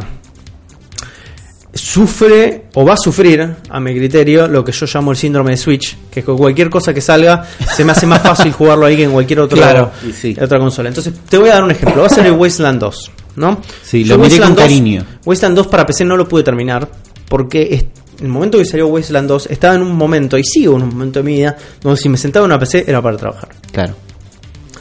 Wasteland 2 en la Switch me lo voy a comer entre dos pancitos. ¿Entendés? Va a ser Claro. así. Porque si pude terminar un Xenoblade Chronicles con 180 horas encima, es por un tema más de disciplina o descontracturar un momento Claro. en el que yo por ahí encuentro momentos para trabajar y aislarlo de una manera en la Switch que digo, no estoy trabajando. Sí. Entonces, para mí eso es importantísimo. ¿Qué me queda a mí de todo esto? Y sáquenme un Shadowrun, por favor. Ok, para bien. Switch, pues no lo pude terminar tampoco y, y, en- y empecé y en Switch me lo voy a comer entre dos pancitos. Y por favor, por favor, sáquenme algún Baldur's Gate, una cosita así, porque Juan Ardone necesita su rol, papi. Me, me gusta, me gusta el mercado de juegos que no podías terminar en otro lado porque ya sos Sí, un adulto. sí. Me gusta también cómo comérmelo en tu, entre dos pancitos es tú ponérmelo de gorra. Sí, no necesitamos, gusta. Uli, que encuentres el, tuyo. No, no, pero claro, el único, el único gran, gran problema que puede Sí. pasar de esto es que con Wasteland 2 ellos aprendan de que, che, mirá, la experiencia de estos juegos de rol eh, como hiper, hiper este, profundos, que son intrínsecos de PC, funcionan muy bien en, en Switch. Me cagan la vida, maestro. Me la cagan. Claro. Porque me tiran un Pillars of Eternity 2 ahí y ya está, man. Yo Para no mí es el próximo yo paso, No ¿eh? salgo más. No salgo más. No Para me mí es el la próximo cara, paso. no grabo más. Un Divinity Original Sin. Oh. Para mí es el próximo Juan se paso. está atragantando de rol. Sí. Yo al Divinity Original Sins le puse 40 horas en PC y no lo pude terminar. Pero por este tema, porque Claro, no. Porque es sentarse, a veces leer es difícil sentarse en la compu. Realmente, ¿Sabes bueno, qué? ahí hay un tema, ¿eh? El tamaño de los textos puede No, ser son juegos- asesino. Juegos, de, Sí. de menú chiquito. Todo se puede optimizar, boludo. Vivimos, sí. vivimos en la época donde. Y Panic se Button puede- puede hacerlo. Claramente. ¿no? Panic Button. solo ellos Ma- una, La- la- manda una remera, manda la unos gran- stickers, dale. Sí, la gran diferencia entre lo que son para mí las experiencias es que en Switch no puedo altavear. Claro. Está bien. Bueno. Y a mí el, el es como la muerte. Es algo que es letal, es letal en letal. el teléfono también, donde te puedes ir a otro lado. Y es algo que yo valoraba mucho del Kindle. El Kindle es un aparato que lo que más me gusta es que no puedes no leer. Claro. No puedes hacer otra cosa que no sea leer. En la Switch no puedes hacer otra cosa que no sea jugar. No, pero yo alta veo en la Switch. Porque me parece, por algo de el cualquier juego que esté jugando, bajo el span de atención 5 segundos, algo de un juego me aburre un toque y me voy al menú y digo, oh, oh, bueno, me meto una carrerita en Mario Kart. Y vos tenés todo Me digital. meto- ¿Sabes lo que yo tengo todo digital, eso, claro. Yo, puedo digo- altavear. Yo te digo cuál es lo que me está pasando a mí en este momento que estoy atravesando. Es, jugué la demo de Octopath Traveler, Ajá. ¿no? Hice pija las tres horas que te dan, las hice pelota y no me di cuenta. ¿Con qué personaje arrancaste? Con el ladrón. Está bien, yo Tibion. también. Yo Me gustó. Estuvo bueno. Y Es- yo hice el primer capítulo nada más. Es hiper clásico el Sí. planteo de Tibion. No. Me imagino que de los otros debe ser como un poco más complejo. Pero me re gustó. A mí el gameplay, super hardcore, todo Sí, eso. super old school. Sí, eh, me encantó. Sí. tres horas que las devoré. Estoy yendo de cabeza a, buscar la versión. Sale con este podcast. Sale, Sale mañana o ayer. mañana o ayer. Sí. Yo me lo compré. en No, hoy o ayer. Yo creí que hoy faltaba un día, pero puede ser, puede haber Sale, salido. sale hoy viernes, mañana, pasado mañana viernes, ¿no? El podcast que... Yo que me lo compré, me lo compré, me lo preordené físico, así que lo tengo que ir a buscar, Ah, así bien, que probablemente va a llegar un poquito más tarde. Saludos a los muchachos del Froggy, que un saludo a los muchísimo que no los muchachos saludamos. mucho nos saludamos. Eh, pero te digo, ¿cuál es qué está pasando con mi rutina? ¿Cómo, ahora? cómo- cómo- Es ¿Qué está que pasando con tu rutina? Con el Octopath Traveler esas tres horas no me pasó en ningún momento. Pero por ejemplo, yo estoy jugando tres juegos en este momento. Uno Sí. que voy a hablar en un rato Sí. y otros dos. Obviamente el segundo es el Fortnite y el tercero es el Hollow Knight. Ah, vos te compraste el Hollow Knight y Yo estás flasheando. este, me encantó, me encantó. Sí. Pero ¿qué me pasa con el Hollow Knight? Estoy Lo jugando al Hollow. Knight, me muero, me frustro un poco, pues es un juego difícil. Lo saco, me juego una partidita de Fortnite. Porque además la muerte te deja medio lejos, ¿no? Sí, en el, sí, te deja en los lejos. checkpoints. Exactamente. Entonces digo, bueno, tengo que volver más fresco. Me matan en Fortnite, salgo y me pongo a jugar el tercer juego en, en cuestión. y ahí dejo mi ciclo de, De cascada de cascada juegos. de Switch. Vuelvo y vuelvo a hacer lo mismo. Bueno, yo en un momento con Pero la... ¿qué pasa? Nunca dejé de jugar. No es que me puse a Claro. contestar un mail. No, es que obvio, me puse a laburar, a abrir el. Photoshop, ¿entendés? Estoy jugando. A mí me pasa que tengo la culpa del juego nuevo, ¿no? Si tengo Sí. un juego nuevo no puedo estar jugando otra cosa. Sí. Y en un momento yo elegí a Primrose en el... En la primer demo elegí a Primrose y la pasé muy bien. Ok, yo la pasé muy bien, la historia es hiper Es- turbia, es increíble. es extraña, hay una suerte, no es una disonancia ludonarrativa, sino que es una disonancia estética, porque la historia es muy turbia, de un contenido sexual muy oscuro, en 16 Uy, bits HD. y entonces es raro, porque cuando ves las ilustraciones de los Sí. modelos, Está buena, Primrose. Y, no, y entendés por dónde viene. Cuando la ves en 16 bits, es raro la historia que te están contando. Pero me encantó. Me encantaron Claro. sus habilidades, me encantaron sus perks, todo. Eh, en un momento, como es muy old school, para matar al primer boss. eh, es, es difícil, pero Tuve que volver a grindear un montón Sí, de veces. Entre todo ese tiempo, volver a grindear, dije, pero tengo Mario Tennis que es nuevo. Y me, me tiré a, Sí. a jugar una partidita, ¿no? Pero Bueno, bueno. a mí me pasa eso, que voy metiendo en esta, en esta, en esta rutina, meto una partida de Mario Tennis, pierdo, Claro. me- me pongo a jugar Bueno, eso es otra cosa. Me empezó a ir bien en el Mario Tennis. Claro, no entonces no pierdo tanto Claro. y sigo jugando, ¿no? Y pasa eso. Pero lo- eso es lo, lo- me quedo con lo que dijiste vos. eh, no, no dejar de jugar. No que te pusiste a trabajar. Superando recién ahora la culpa de no jugar Mario Tennis. Ok. Eh, me costó mucho, me dolió, jugué 5 horas al Mario Tennis. No, qué poco. No, sé si llegué a las 10. Me duele ahora comprar un Yo juego terminé el modo aventura al 100%, aunque sea. Bueno. Eso está muy bien. Pero hace poco dije, ya está, lo tenés, lo puedes jugar cuando quieras, Sí. ya vas a tener un momento para jugarlo, ya vas a completar el modo historia y me estoy ya amigando Fortnite se va a arruinar en la Season 5. Y veremos, pero por ahí no jugué la teoría 6. de eso. Por ahí no jugué la 6. Déjalo por el digamos. podcast de Uli. Ok, la guardo para el podcast de. Uli. Fantástico. Eh, yo tengo ganas de jugar algo que la Switch todavía no tuvo y para mí tiene que tenerlo y parece que va a empezar a aparecer o no acá en otro lugar. Estoy hablando de la hablando de RPGs como lo es el Octopath Traveler, la mejor saga de RPGs de Nintendo, que es la saga Mario Luigi. Qué ganas de jugar. Nunca jugué un Mario Luigi. Uh, nunca. No, y me muero ganas de jugar un RPG de Nintendo y un RPG de, de- con Mario y Luigi. ok, ¿no? claro, claro, claro. Sí, todo esto arranca con el Super Mario RPG Claro. de Rare y después evoluciona en la saga Mario Luigi. Es una saga que se ve muy interesante. Sí. Y los pibes de Alpha Dream, que son los pibes que su éxito es este Mario and Luigi, anunciaron en su sitio hace poquito Sí. que están buscando, Afazbin.com. están buscando gente. Ok. ¿no? Una búsqueda Bien. de laburo. ¿Van a jugar al, al fútbol? Ah, no, de trabajo. No, no, están ofreciendo laburo, están buscando animadores 2D y 3D Sí. para un proyecto eh, que tiene que ver con Nintendo Switch, con Sí. desarrollo para smartphones Ok. y con PlayStation 4. ¡Apa! Ahí es cuando se abre el abanico y decís, "Mm, me, ¿qué me- está me- pasando?". me complicaste con esa, ¿eh? ¿Viste? Es difícil.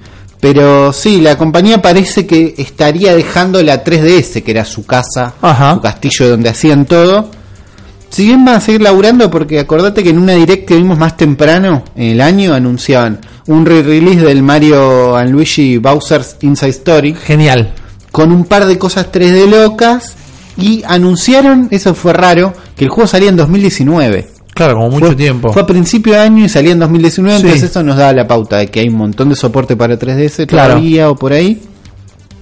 Y que los pibes iban a seguir laburando en eso. Bueno, hay un misterio ahí. Porque vos decís, para Switch y lo, lo que pensaste vos, vamos con un Mario and Luigi para Switch, uno Sí. nuevo. Estaría O para buenísimo. celulares también, si Para celulares te lo recompro. Para PlayStation 4, raro. Raro. Ahí. Entonces pueden estar laburando en otra cosa. Claro, puede ser que aprovechan y piden laburo para todo. Sí, pueden querer abrir el horizonte, pueden sacar, pueden estar laburando un juego que salga en Switch y en PlayStation 4 al mismo Claro, tiempo. no tiene por qué ser un Mario ser eh, Mario and Luigi. Es raro. Me copa lo que puedan hacer estos pibes, es Sí. para prestarles atención. Sí. Me quedo con las ganas de un Mario Luigi. porque Sí, claro. Están buenos. Bowser Inside Story es eh, que Mario y Luigi se encogen y todo el juego pasa adentro de Bowser. Me gusta. Y después está el de los sueños, que no me acuerdo cómo se llamaba. Ese lo di vuelta encima. Eh, Dreamland. Dreamland, No, no. Dreamland. Dream Team. Dream Team, exactamente. eh, que eh, cuando Luigi se duerme te le puedes meter en los sueños, Ah. pero molestándolo en la 3DS con la pantalla de abajo, como les tirás del bigote y generas una plataforma, le haces cosquillas en la nariz, estornuda y que genera un viento en el sueño. Muy Nintendo. 3DS también. Sí, también, muy 3DS, muy, muy gimmicky. ¿Están más buenos que los Paper Mario o no tiene nada que ver? ¿Sabes que jamás jugué un Paper Mario? Ninguno. Ninguno. Acabo de- estoy viendo el botón de suscribirse de la gente en el coso. que nos recomienden Jamás. cuál es su Paper Mario favorito. Dale, ¿por, cuál tengo que empezar? Es más, lo si lo consigo, lo juego para el podcast. Me gusta. ¿No? Mira, si se animan a recomendar el mejor, el más votado. Exactamente, exactamente, porque es una gran saga que arrancó en 64. Me acuerdo que cuando lo veía en nivel X en Yo 64 siempre, decía, siempre lo quise. Claro, Pero- es mi estilo de juego, es mi RPG. Me- había enamorado en esa misma época del Super Mario RPG. Eh, pero nunca, nunca me llegó, nunca llegó a mí. Claro. Eh, me acuerdo que Nico Nardón, el primo de Juan, le mandamos un gran abrazo. Abrazo, eh, se había vuelto loco con el de los stickers, que era el de 3DS.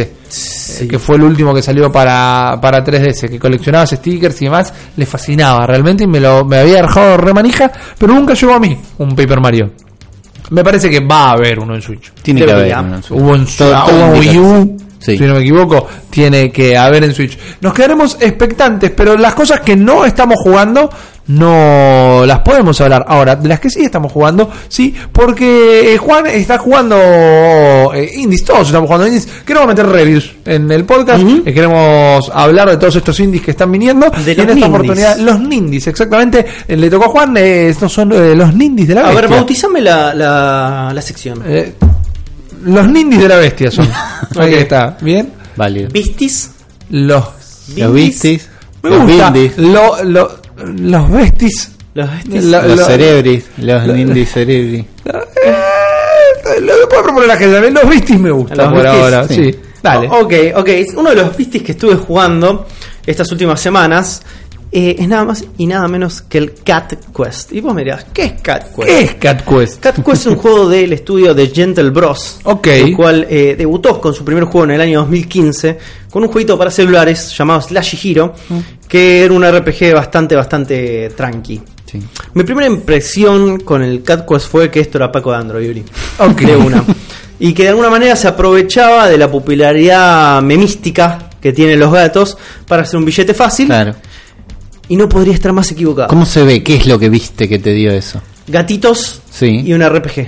Un RPG. Así es. Barritas de vida. Número- barritas de vida, exactamente. Dije quick back, ¿no? Sí. Claro. De alguna manera. Estaba re equivocado, re equivocado. Me encontré con una experiencia mucho más profunda de lo que esperaba, Bien. con inteligencia y un conocimiento bastante extensivo del género.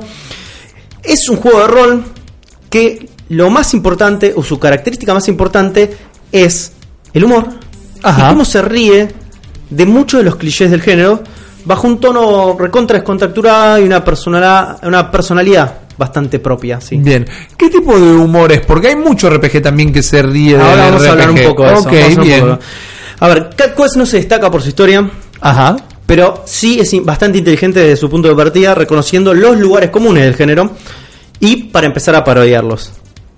Los, y la parodia no es una parodia de me digas, che, es burda, es como se ríe porque es este como le está haciendo bullying de Claro. alguna manera el género, sino que los parodia con altura y sin saña. Arrancamos con nuestro personaje, que es un gato, protagonista, que pierde a su hermana, su hermana es raptada, a cargo de un gato malo, todo ahí como medio mala onda, llamado Dracos. ¿Le pones nombre a tu gato? No, se llama gato. Bien. Ok. Sí. Consistente. Así Sí, es. sí. Al toque, el gato descubre que es un sangre dragón. Que un, Ajá. sangre- un gato sangre dragón es un gato que tiene la posibilidad de matar dragones. Ok. Gato. ¿sí? Gran gato. Y con la ayuda de una especie de gatito hada, que es nuestro interlocutor, es el personaje que habla con nosotros, porque nosotros somos un protagonista silencioso, vamos tratando de perseguir a Dracoth para tratar de rescatar a nuestra hermana, y mientras nos vamos volviendo cada vez más grosos. La progresión clásica de un RPG. Es un action RPG, ¿no? Así es. La premisa y la base fundamental, como les dije, es el humor. Estamos en un mundo donde todo, absolutamente todo es un catpan, Ajá. o es un chiste sobre gatos. Ok. Para hacer una idea. Y el chiste de gatos es como decís, ¿hasta cuánto puedes estirar un chiste de gatos? CatQuest los estira a lugares donde nunca pensaste que iba a llegar. Y lo más copado de jugar eh, CatQuest es como, sí, los chistes en inglés están buenos, pero cuando aparece en español ganan otro significado. Y yo tengo como algunos, algunos Catpans favoritos. Me gusta. Algunos de regiones, por ejemplo, hay lugares como se llama Felinia, ¿viste? Como decís, Bien. bueno, está muy bien. El océano gatífico, Ok, es bien. otro. Hace- La Gatpital es otro. Ok. Pero mi favorito, mi favorito, eh, sin lugar a dudas, es la cueva peluda. Claro que sí. y, Claro también que sí. y también tiene un montón de referencias a, a otros juegos o a cultura pop, como puede ser. Escuchen esto: tienen un, un chiste sobre la, última temporada de House of Cats. ¿no? ok, bien. Sobre Skyrim, obviamente, si es sangre de dragón. Claro, claro. O sobre Game of Thrones. Bien. Tienen como un montón de referencias que van usando. Como vos dijiste bien, Rippy, Cat Quest es un, un action RPG, pero es la expresión más sencilla de Bien. action RPG. Las posibilidades acá son muy pocas. Atacamos, rodamos para esquivar y tenemos un sistema de magia que hacen como tipo crowd control Sí. o para viste tener más o menos a la raya lo que son los mobs durante toda durante toda la pelea. Entonces son obviamente ataques de rango, Claro. donde vas tirando y no sacan tanta vida como un ataque melee.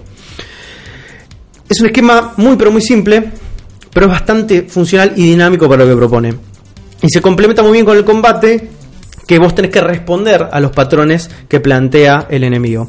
A ver, cuando un enemigo te ataca, Sí. te ataca de siguientes maneras. Con un ataque que todos tienen radio de acción, pero son ataques tanto melee como mágicos. Bien. Entonces, ahí es donde hay cierta inteligencia en el juego, que es que es muy fácil de reconocer cuáles son los patrones y el desafío pasa justamente en los enemigos y en la cantidad de enemigos que te tiran. Pero, por ejemplo, ¿por qué es fácil de reconocer los patrones? Porque se dedica el juego en decodificar muy bien un sistemita de símbolos para que vos entiendas qué tipo de ataque se acaba de venir, porque vos tenés ataques similares Sí. de alguna manera, eh, o mismo la misma raza de enemigos, porque son distintos tipos de animalitos, monstruos, lo que sea, tienen ese ataque. Ok. Entonces son ataques a base de patrones que tienen como un dibujito, un código, un símbolo cuando lo están a punto de hacer y un timing que te permita o esquivarlo o contrarrestarlo de una manera bastante Ahí. inteligente. Entonces me dice, che, hay una profundidad ahí, Claro. pero es recontra fácil y recontra complejo de identificarlo y accionar a, a base de ello.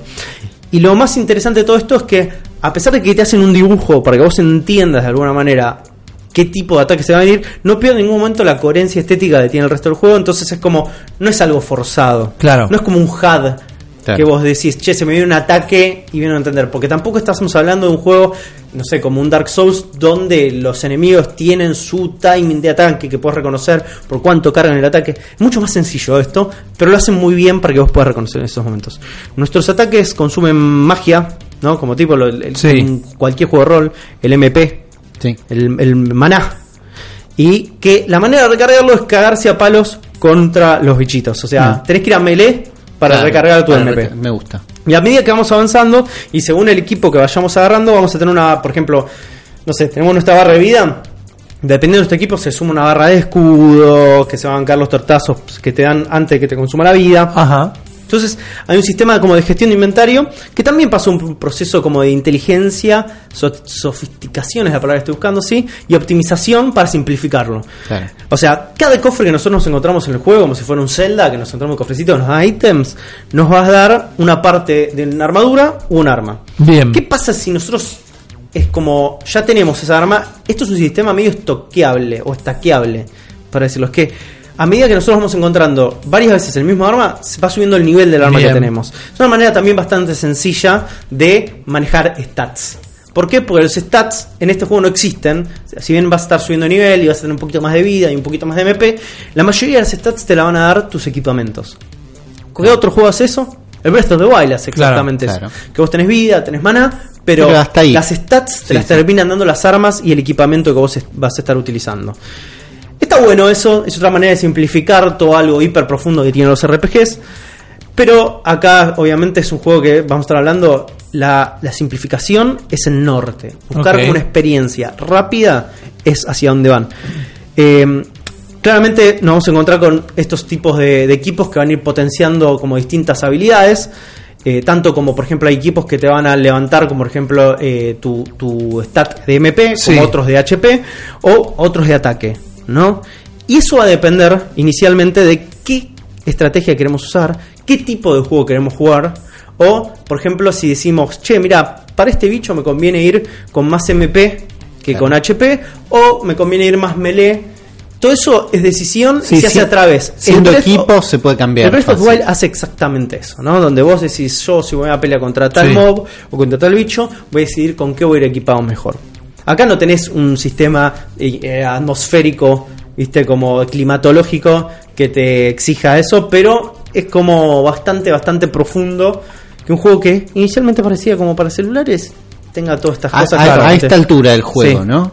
Decís esto correría en un celular, más, más allá de visualmente, de la forma de jugar. Totalmente, totalmente. Es jugable. Es rejugable. También nos vamos a encontrar con un montón de ítems legendarios, ¿viste? Y todas esas giladitas que le aportan como un valor. Claro. Estamos este es el momento con una especie de decisiones un- un, eh, a nivel diseño Sí. que son muy funcionales para la lógica que está planteando este género. Bien. Lo interesante de esto es como esta convivencia que tiene decisiones, tanto estéticas como mecánicas, proponen como un planteo inicialmente muy minimal del juego, pero muy cargado de personalidad. Nuestro mundo es un mundo abierto, Sí. Que cuando lo ves por primera vez decís, che, pero esto no es un mundo abierto porque lo que ves es como un mapa de una entrada. Nuestro personaje se mueve con un mapa. Sí. Y en cualquier otro RPG vos dirías, esto es un minimapa, Claro. pero responde puntualmente a esta lógica de planteo minimal. Cada grupo, cada ciudad, cada región está como planteada directamente como una agrupación muy chiquita dentro de un mapa. Entonces nuestro personaje va recorriendo este mapa, este, mientras vamos a las corridas, vamos encontrando como distintos tipos de ciudades, vamos encontrando distintos tipos de regiones con las cuales nos van a ir dando misiones. También tenemos una opción de como una vista medio satelital que se hace con el otro análogo, Sí. que lo que te hace directamente es despegar un poco la vista del mapa para que vos veas toda, absolutamente toda la, la- región. Y es para tratar de entender un poco hacia dónde vas Claro. cuando tenés las misiones. Pero eso es lo interesante, es como, che, nuestro planteo inicial va a ser como, lo vamos a ver como si fuera una navegación, un mini mapa de un RPG, y funciona muy bien Claro. desde lo formal y de lo estético que está planteando.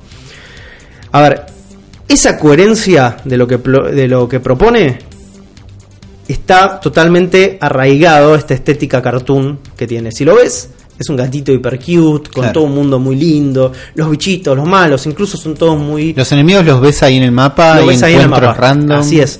No son random porque están siempre populando Los el puedes mapa. esquivar Los si puedes tenés más o esquivar, menos. sí.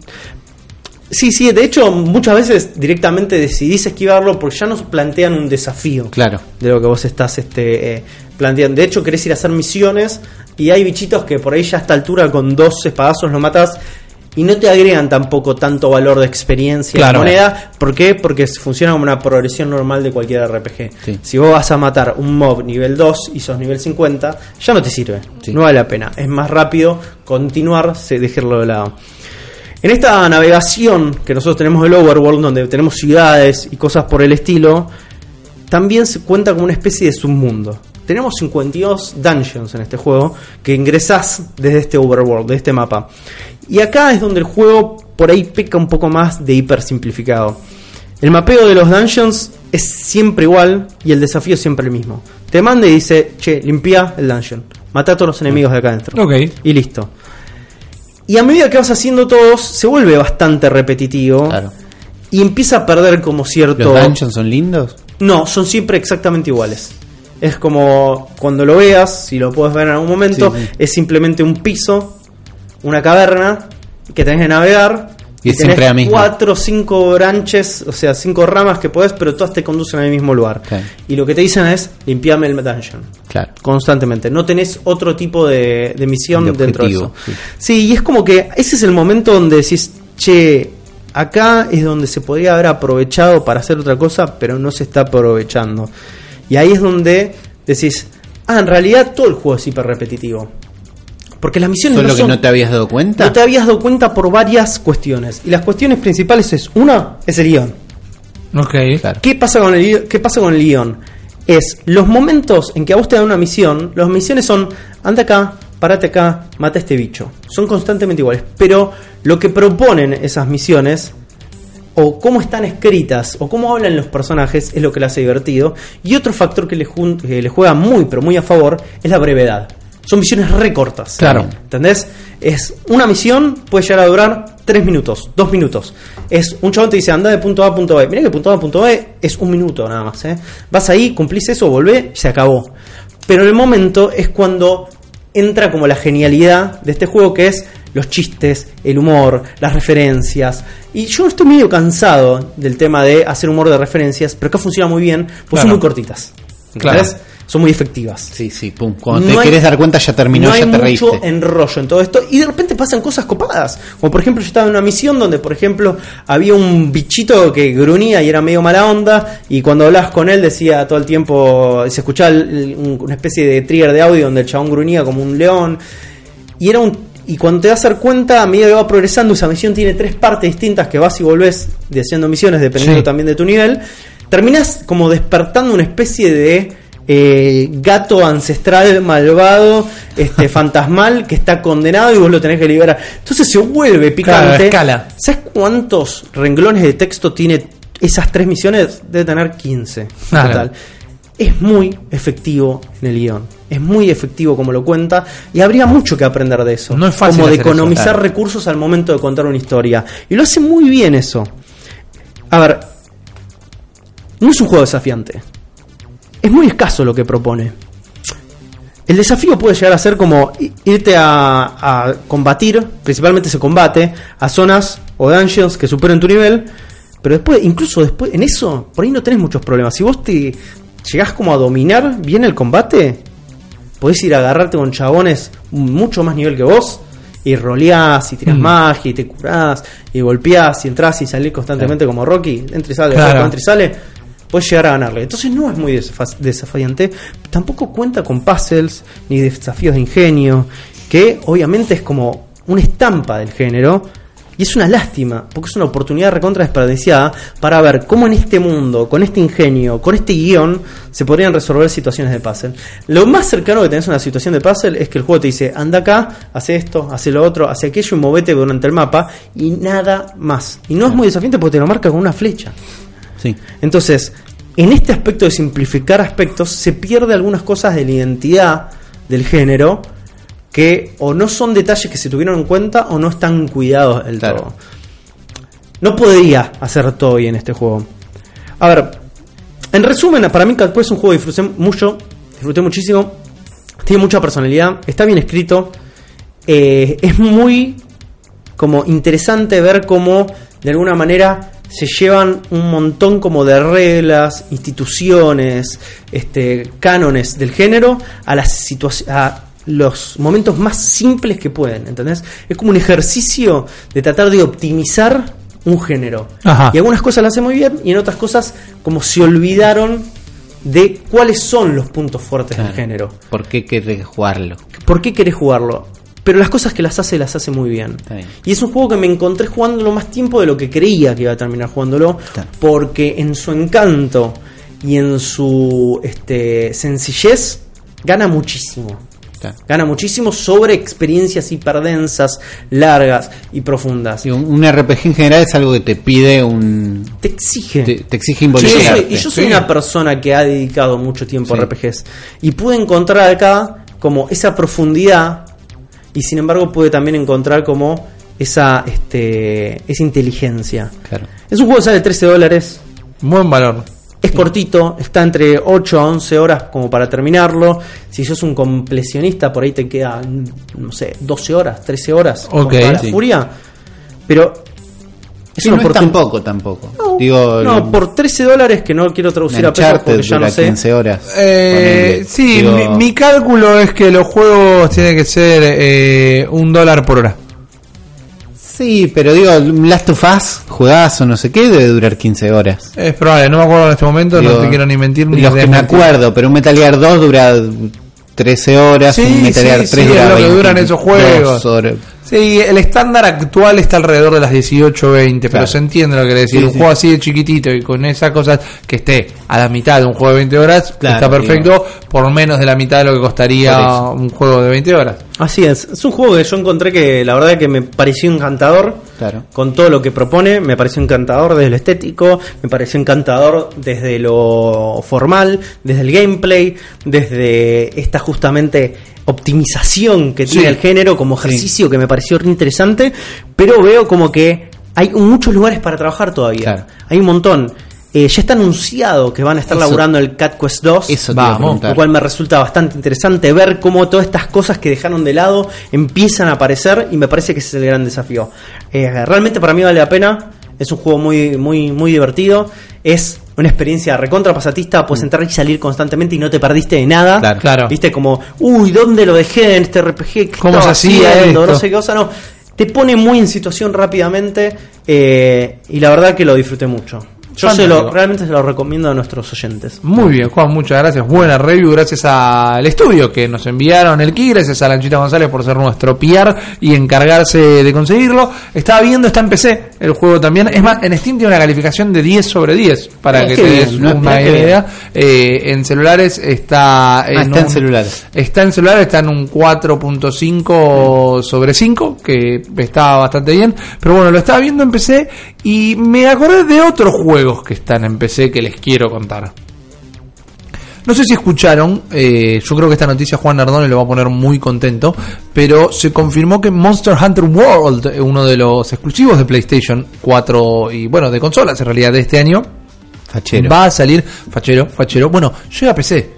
Llega en un par de meses a Sí. PC haciendo un, un gran evento que todos- nosotros el otro día hablamos de cómo estaba cambiando el paradigma de los videojuegos, cómo estaba arrancando ahora la nueva generación de consolas. Bueno, cuando ahora ya no hay exclusivos de consola más allá de los de la propia consola, o mejor dicho en este caso, los de Sony y Nintendo nada más se quedan en la consola, cuando todos los grandes juegos llegan a PC, los que antes no llegaban, los Nier, los... Esta noche toca Nier.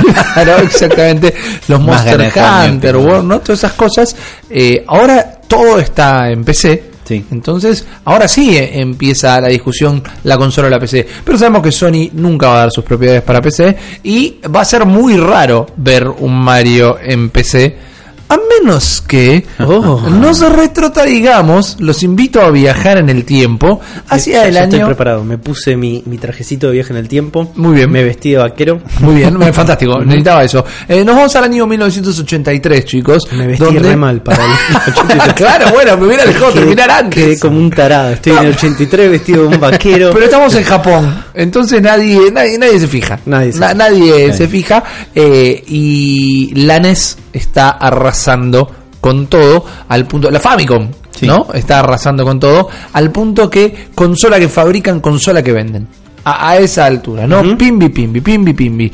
Para el 84, la gente eh, está completamente eh, sumida en la fiebre de Nintendo y empiezan a demandar más juegos. Queremos más juegos, queremos más juegos, porque no había tanto. Había nueve juegos nada más en el primer año de la consola y eran todos first party, eran todos de Nintendo, ¿no? Teníamos el Donkey Kong, el Donkey el original, el de Sí. arcade, el Donkey Kong Jr., Sí. el Popeye, el Otelo, uno de mis juegos favoritos de Family. Dejate el Otelo es uno de mis juegos Dejate favoritos de. Family. Popeye le gana. Lo Popeye amaba. juegazo. El Taipei, el No. Mario Bros, el Mario Bros original, el de que salían las tortuguitas por los años. caños, exactamente.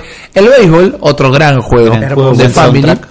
Y dos juegos educativos que eran el Donkey Kong Junior Math y el Popeye English, que eran justamente para aprender a hacer cuentas y para aprender algunas frases en inglés, ¿verdad? Pero bueno, se venían más juegos, estaban laburando en más juegos, estaban laburando en la biblioteca de juegos por la cual hoy eh, conocemos a lo que es Nintendo, por la cual hoy estamos haciendo un podcast de Nintendo. Estaban laburando en el Super Mario Bros, por ejemplo, pero en ese momento no estaban. Eh, entonces Nintendo lo que hizo fue pro- preparar un programa de licencias y las dos primeras empresas que se sumaron a este programa de licencias fueron Namco y Hudson Soft. Hudson quizás eh, ubican rápidamente su loguito. Sí. Sí, una la abejita. Exactamente. La abejita drogadicta. Eh, bueno, no sé, no, No sé tenía- qué vicios tenía. Tenía los realmente. ojos así y las pupilas recontra dilatadas. también funcionaba. Esa era una abejita drogadicta. Bueno, el tema es que esa abejita con problemas de adicciones, eh, en ese momento estaba haciendo muchos juegos para PC. Muchos juegos que eh, no es que la rompían, pero se vendían bien y por eso se lo consideraba un estudio confiable. Por eso Nintendo fue a laburar con Hudson. Como parte de este programa de licencias, el primer juego de Hudson que llevaron a la Famicom fue el Load Runner en 1984. ¿Se acuerdan? Ese que hacías positos y El tenías agarrar- arenita, le decía yo. porque tenías que agarrar las montañitas de arenita, que era, pa- era para mí era montaña de oro en polvo, que no sé si existe el oro en polvo. Para mí era oro en polvo también. Era oro en polvo. No, Juan, no eran drogas.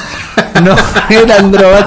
Y los malos eran eh, Bombermans. Eran Porque Bomberman. es más, cuando terminás el Low Runner, eh, la pantalla decía Low Runner volverá en Bomberman. Ah, porque era, una precuela. eh, algo raro era, no sé qué era, pero el tema es que para eh, 1984 el Load Runner vendió en Famicom eh, un millón de copias, cuando el juego más vendido de Hudson hasta el momento había vendido 10.000 copias. ¿Ok?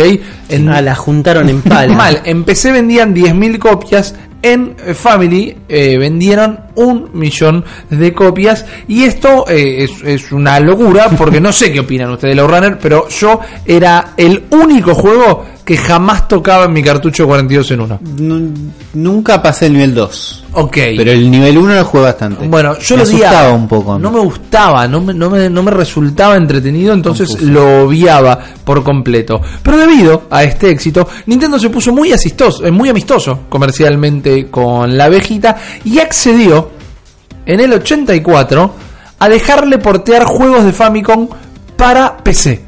Específicamente para la NEC 8801 y para la Sharp X1. Amigas de Juan. Muy facheras, sí. Muy facheras ambas dos, si las ven en algún momento. Muy lindas PC en Japón, ¿verdad?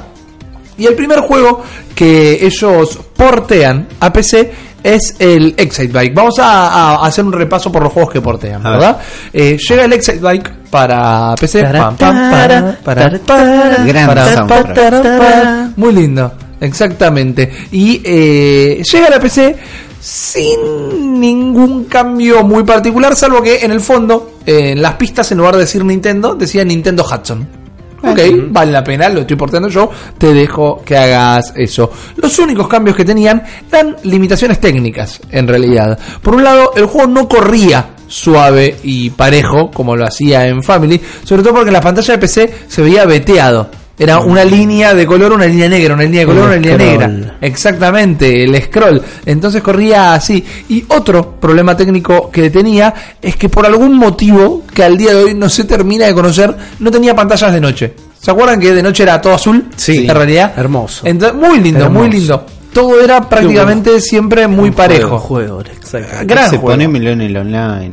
Sí, ¿Qué te ponémelo y ¿Sabes qué poneme tenemos un que hacer? chart. Tenemos que hacer un especial de Excitebike donde nos diseñamos las pistas entre nosotros para que la corra el otro y que sean como las peores pistas del mundo. No, bueno, pero Jodidas. escúchame, ponémelo en el online, poneme un ranking mundial y permitime subir pistas armadas.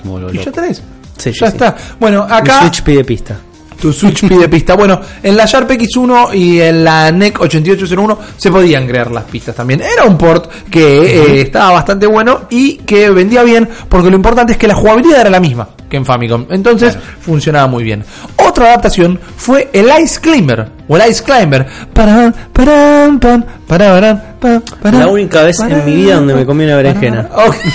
gran, gran, muy buena definición. Yo lo amaba, el, el Ah, Ice yo también, y yo también. Gran cop. me, gran coop y me permito decir que jugaba bien. He avanzado mucho. No recuerdo haberlo terminado, pero que pasé 20, 30 pantallas tranquilamente.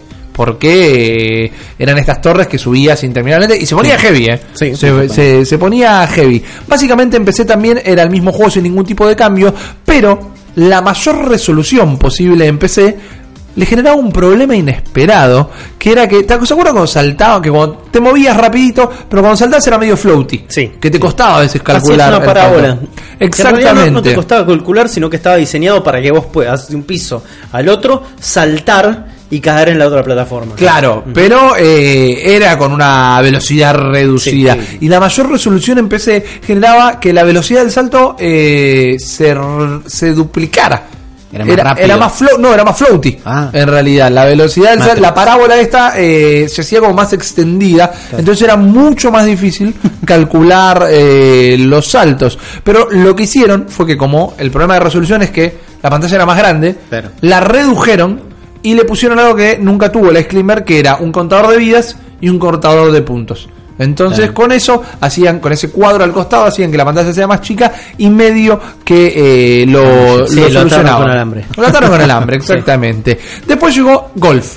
El clásico, el, el golf que eh, amamos todos, el que estaba como easter egg en la Switch al principio, que si hacías el gesto de Iwata en, En- la en fecha un- de en un día cumpleaños.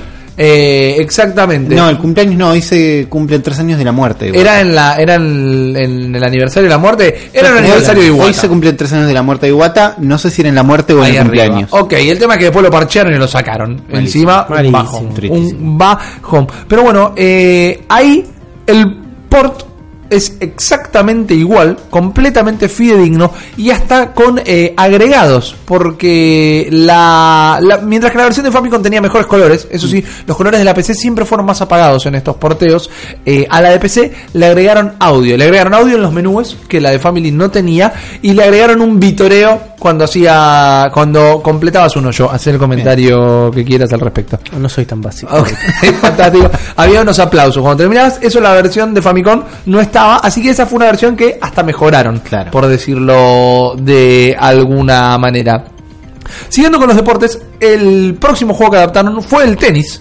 Y era un port muy similar, pero este tenía muchísimos problemas. Muchísimos problemas porque el frame reducido de tenis hacía que eh, recibir saques o recibir una pelota en los rallies fuera muy difícil de, ubicarte, como en la vida real. Recibir ¿no? un saque en la vida real. Eh, es muy difícil. Eh, todo duro y pixelado. ubicarte en la cancha era muy difícil realmente Juli, por ¿te el puedo bajo pedir un frame favor? rate. Cuando quieras. ¿Me haces el ruidito, el efecto del saque del tenis? ok, ba- bastante. Del tenis en la vida real te hizo. Claro, no me acuerdo claro. en el juego yo. No, no, no. Era como. Ok, la, la caída. Ese era el sonido básico de, caí- de algo que caía. Eh, a mí me encantaba. Ah, yo lo amaba. Me encantaba. La. Estaba Mario de referee. Y empecé seguía Mario de Bien. Referee, ¿no? Todo adaptado así, Como pero la velocidad estaba reducida un 50%. No, malísimo. Y era, Malísimo. era, era muy raro realmente. Y los colores eran feos, era como medio monocromático, pero no quedaban mal. No quedaba mal en la Claro. PC. Si lo vieras así en el Family, me están cagando. Uli, ibas a buscar muchas pelotas a la red vos. En Y tenis. Bastante, sí. Bastante. Soy, soy líder del frente. Ok, ok. Yo soy de jugar más atrás. Por eso me, me matan con las pelotas cortitas. Estoy dando una técnica para cuando jugamos al Mario Tennis que eh, no me convenía dar, ¿no? Pero de todas maneras la gente lo recibió bien el juego. La, eh, se jugaba realmente. Y si había un juego en esa época que no podían dejar de portear, uno que sabemos que va a estar en el sistema online de Nintendo, que es el Balloon Fight. Ah, el, sí, el. Balloon Fight clásico al punto que este año lo van a incluir ahí como les contaba. Acá también era un poquito más lento pero la jugabilidad eh, estaba bastante adaptada a esa lentitud entonces corría bien se podía jugar bien y lo que tenía era que el scroll en las pantallas de bonus era medio trabadito no era medio tartamudo era como tuc, tuc, tuc, tuc, tuc, pero funcionaba Sí. que es lo importante lo interesante es que Hudson no solo hizo ports sino que este buen trato con Nintendo y lo bien que funcionaron estos juegos en PC, Nintendo le permitió hacer juegos originales con las IPs propias, ¿no? Ojo, porque esto no había pasado antes. El primer juego que hicieron fue el Mario Bros. Special. ¿Qué era el Mario Bros. Special? Era el Mario Bros. el de las tortuguitas por los túneles, Sí. ¿no? El primer Mario Bros. como lo habíamos dicho, eh, que cambiaba la fórmula nivel a nivel. Por ejemplo, en el primer nivel teníamos que trepar por una serie de plataformas móviles hasta llegar a la parte superior de la pantalla y ahí accionar una serie de switches para eh, habilitar el escenario, el- la plataforma que nos llevaba al siguiente nivel. ¿no? Special. Era, era especial, era como un nivel, eh, como un plataformero, más que Claro. nada. El segundo nivel de Mario Bros. Special, las plataformas eran reemplazadas por trampolines. Y para eliminar a los enemigos teníamos que saltarles en el trampolín que ellos estuvieran para que perdieran el equilibrio y después patearlos directamente, ¿no? Y de esta manera subiendo también por las plataformas llegar hasta eh, la, la parte de arriba. Una vez que llegamos a la parte de arriba, solo teníamos acceso al próximo nivel si habíamos eliminado a todos los enemigos. Entonces, para el segundo nivel la mecánica ya había cambiado. Sí. ¿Ok? En el tercero, la idea era coleccionar un montón de signos de dólar. Raro, ¿no? Pero bueno, Japón, válido. 80s, funciona. Eh, y una vez que atrapamos todos los signos de dólar, aparecía un anillo en pantalla Sí. que lo teníamos que agarrar. Una vez que lo agarrábamos, se habilitaba el paso al eh, siguiente nivel. Y el cuarto, eh, perdón, bien digo, el cuarto lo que teníamos que hacer era un speedrun. Teníamos que atrapar ¿Es una un vez contador? más todos los signos de dólar, pero con un contador, y lo teníamos que agarrar de la manera más eh, rápida posible. De ahí en más, los niveles empezaban a lupear, y lo que aumentaba era la dificultad, ¿no? Los enemigos, su velocidad y demás. Para que entiendan dónde estamos hoy por hoy con juegos como Mario and Rabbids, eh, Mario Bros. Special fue la primera vez en la historia que una compañía eh, third party, una compañía que no fuera Nintendo, hizo un juego con una propiedad de Nintendo. Antes de Mario Rabbit llegó el Mario Special y después tuvieron que pasar 30 años hasta que volviera a pasar esto, ¿no? Otro juego que hicieron y este Me miraste creo- como si vas pensé que ibas a opinar. No, no, pensé que ibas a No, opinar no, no, algo. no iba a opinar nada. Eh, estos juegos un día los tenemos que jugar. Son Sí. muy difíciles de emular, pero los tenemos que jugar. Porque otro juego que hicieron fue el Punch Ball Mario Bros. Punch Ball. Punch Mario Bros. Ball Mario Bros. ¿Qué es el Punch Ball?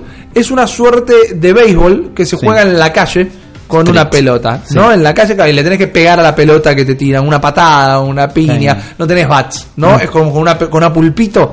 Claro. Te tiran la pulpito y la tenés que tirar a, a la gaber. ¿Qué pasa acá? Eh, este es un poco más ladri, porque es otra versión del Mario Bros. original, ¿no? Del que estábamos hablando recién. Pero acá tenemos un arma, que es una pelota. Es como un dodgeball. A los enemigos le tiramos con ¿Cómo una tirar la pelota. florcita? No, porque la pelota tiene su propia física. Es una la pelota. viene y vos la rebotás. No, vos la tenés en la mano. Es como un quemado. Sí. Vos le tenés que dar a los enemigos a quemar ropa. La tenés que volver a agarrar después. Claro, y tiene una estrategia o tiene un nivel de estrategizar que es que vos la podés tirar a plataformas que tenés lejos para ir limpiándola de enemigos o la podés tirar a plataformas que tenés abajo Entonces lo limpias ahí y te preparas el camino a medida que, que vas bajando, ¿no? A distancia, tiros más cortos y los niveles solo variaban entre pisos normales, o sea, plataformas rígidas y eh, pisos congelados entre los que te resbalas. Qué paja. Horrible, los peores niveles de todos los videojuegos son eh, los, Los de, de hielo. hielo. Pero funcionaba esto de la pelota. Cuando lo ves en, en- en movimiento decís, ok, había Sí, una sí, idea sí. atrás de esto, ¿no? Funcionaba bastante bien. Una de las licencias más grandes que se le cedió a, a Hudson era la del gran simio testarudo. Mm. Donkey Kong 3, ¿no? Donkey Kong 3 Daigakushu, que era el gran contraataque. Donkey Kong 3 El que me eh, era el gran contraataque. Yo no sé cómo lo vivieron ustedes, pero yo viví engañado toda la vida. Porque lo que era Donkey Kong 3, en realidad, en mi cartucho de 42 en 1 estaba listado como Donkey Kong Jr. Entonces, yo toda la vida pensé que lo que era Donkey Kong Jr. no era, en realidad, sino que era el Donkey Kong 3. Era este juego donde con un, eh, eh, Spray. con un spray le tirabas al monito que bajaba y sí. tenías que matar a los insectos para que no se robaran tus plantas. Sí. Eso era Donkey Kong 3. Es mi Donkey Kong favorito. ¿Es tu Donkey Kong Sí. favorito? Bueno, Donkey Kong favorito. yo pensé que se llamaba Donkey Kong Jr. y he quedado como un idiota en un montón de situaciones porque esto era el Donkey Kong 3 y Hudson creó originalmente el Donkey Kong 3 Daigakushu, que era el gran, gran contraataque. ¿Qué era esto? Era un juego donde volvía eh, el protagonista que era Stanley de Batman, el protagonista de Donkey Kong Jr., Ah, personaje que, en- no sé, ¿dónde está Stanley de Batman? Para el. Smash. Que vuelva, ¿no? Claro, totalmente. El Gran Contraataque era una secuela directa a Donkey Kong 3, protagonizado por eh, Stanley de Batman. Y acá el juego era el mismo. ¿Es de Batman o de Batman? No, de Batman, el Ah. tipo de los bichos. Ah, por sí. eso el, el Stanley de Batman es como. muy, muy raro. Eh, acá Donkey caía en paracaídas. En lugar de bajar por unas lianas, Sí. en movimiento iba cayendo, Claro. ¿no? Y la idea era sacarlo de la pantalla. Acá no teníamos plantas para proteger, lo único que teníamos que hacer era sacarlo de la pantalla ¿Con la misma herramienta? con la misma herramienta, exactamente, pero los fondos eran hiper flasheros. Porque de entrada era. eh, la pantalla estaba completa. Era toda la pantalla el juego. Y tenías fotos en colores muy extraños. ¿Vieron esa, esa gama de rosas y verdes? Sí. Entonces era el Taj Mahal en una gama de rosas y verdes. Sí. O eh, fotos macro de microchips de computadora. era como medio vaporware. eh, Sí. Era medio loco, era bastante trippy. Y quedaba bien, funcionaba. Se los invito a googlearlo, porque visualmente era raro. Era como, esto es una truchada, pero Pero fuimos all in. la- claro, la exactamente. Hoy si te pones a jugarlo mientras escuchas un poco de retro new wave y no sé, te tomaste un Campari, tal vez estás en, en la situación ideal. Pero finalmente, la licencia más importante de todas y tal vez el juego más interesante para jugar, y diría que lo anotemos para algún streaming de la bestia, es el Super Mario Bros. Special. ¿Qué es el Super Mario Bros. Special? Es lo que conocemos como el primer Mario, el de verdad, el del 85, el Super Mario Bros. ¿No? Que eh, para hacer juegos estos tipos eran ba- bastante pillos los de los de Hudson. Para hacer nombres eran terribles, porque le ponían un special a todo y hasta mañana. Pero este yo creo que les va a gustar. Lanzado un año después del Super Mario Bros. original, Special sumaba 8 mundos más, o sea, el doble de niveles Sí. directamente, pero restaba por el lado de lo lento que corría y porque contaba con muchísimos glitches que interrumpían el juego. La cosa más flashera de Super Mario Bros. Special era que o lo veías bien o lo escuchabas bien ¿Tenías que elegir? vos tenías que elegir. Porque si lo corrías a 4 MHz, el juego era una tortuga nadando en dulce de leche, pero la música corría bien. ¿Ok? Sí. Si lo ponías en 8 MHz, el juego se corría con mucha suavidad, pero la música entraba en un hiperloop que iba al triple. de velocidad. Entonces era pa, pa, pa, para, pa, para, como si tuvieras la estrellita todo el tiempo, Todo el tiempo. pero la estrellita se había comido una estrellita. Bien. Y era Fueron un quilombo. pioneros del quality mode y el performance mode. Claro, exactamente. Pero era muy flashero correrlo en la velocidad normal con la música tan acelerada, porque de algún monero, de alguna manera te descalibra. Sí, sí, ¿O no. No, no me imagino cuando el momento que eh, agarrabas la estrellita en esa versión del juego. Eh, Insoportable. prepárate, prepárate. Era como entrabas en convulsiones auditivas directamente. Lo más interesante que hizo Hudson fue sumar enemigos e ítems de otros juegos de Nintendo, eh, casi copiándose 33 años después de nuestras ideas para la, la bestia Game Jam. Eh, ¿no? Que uno era, por ejemplo, un martillo. El martillo de Donkey Kong Sí. era un power-up que no solo lo podías utilizar para eh, matar enemigos, sino que en los distintos niveles por momento empezaban a caer barriles. Y eran un obstáculo más en los niveles, Mirá. ¿no? Eh, Sobre todo en los castillos de Bowser aparecían estos, ¿no? Vos agarrabas la masa y es y tenías que eh, destruirlos y si no los tenías los barriles se transformaban en algo más a esquivar. Entonces era como una dificultad agregada del juego. Otro power up muy copado eran un par de alas que si las agarrábamos nos permitían volar por la pantalla. Lo interesante acá es que era la animación de nadar, pero no estábamos en el agua. Ni siquiera te aparecían en el cuerpo las alas. Las alas estaban como power up. Cuando agarrabas podías volar por todo el nivel. Y era como nadar en el aire. Yo era soñé na- esto vez. Exactamente, era nadar en, en la- ¿Eras vos o era Mario? Era yo. Ok, creo, bien. estaba vestido como Mario. Detalle, detalle a, a recortar, ¿no? Entonces salían las alitas de uno de los bloques y vos te lo ponías y volabas y no pasaba absolutamente nada muy diferente. El power up más descolgado y más masturbatorio de todos era el logo de Hudson. Vos de los bloques cabeceabas y salía el logo de Hudson que eh, estaba escondido en diversas pantallas, era como en las vidas, era algo más escondido generalmente, y cuando los agarrabas te daba 8000 puntos que te servían para sentirte muy copado con vos mismo porque no cambiaban el juego para nada. Pero si encontrabas la abejita de Hudson, eh, tenías 8000 puntos, sentite feliz. Quiero el logo de la bestia en un juego. ¿Cómo? Quiero esconder el logo de la, del cerebro de la bestia en un juego. ¿Dónde está el juego de Que tenga el de espacio de bestia? power-ups, claro. Claro, ¿no? Escúchame. Eh, el mayor problema de esta versión de PC es que no podían lograr que las pantallas se scrollearan. No podían lograr que las pantallas se scrollearan siguiendo la acción, por lo que nosotros nos movíamos en la pantalla que teníamos y al llegar al borde eh, avanzaba toda junta, ¿verdad? Como era el Zelda original, Claro. por ejemplo. En la gran mayoría de los casos, las plataformas estaban diseñadas para tener esto en cuenta, pero por momentos tenías que hacer un salto de fe al vacío sin saber a dónde ibas a caer y te podías comer un garronazo. Igual, esto era un problema en Japón, porque en Estados Unidos le habían encontrado una solución a esto. ¿No, Lanchita? En Estados Unidos la cosa fue tan particular, tan retorcida, que se puede considerar el efecto mariposa que terminó construyendo al universo gamer que hoy conocemos. Hay un universo paralelo donde hay juegos de Nintendo en PC y el mundo es mucho más feliz, pero en el nuestro todo explotó de una manera increíble. En 1990 todos querían ser Nintendo o ser parte de Nintendo. Como dijimos mil veces, Nintendo ya era cultura pop y había salido el que por muchos años se consideró el mejor juego de todos los tiempos, Super Mario Bros. 3. Como todos saben, este no era un swapeo de sprites como Mario 2, ni algún choreo de esos, sino que llevaba a la consola a límites insospechados. Los de PC envidiaban fuerte porque no tenían nada remotamente cercano para jugar. En gran parte esto era por un importante inconveniente técnico que sufrían las computadoras en la manera en que mostraban gráficos, como bien lo anticipó Rippy no estaban preparadas para laburar como las consolas ni en Japón ni en Estados Unidos, pero los yankees le encontraron la vuelta. Por aquel entonces los plataformeros de PC no podían hacer scroll horizontal.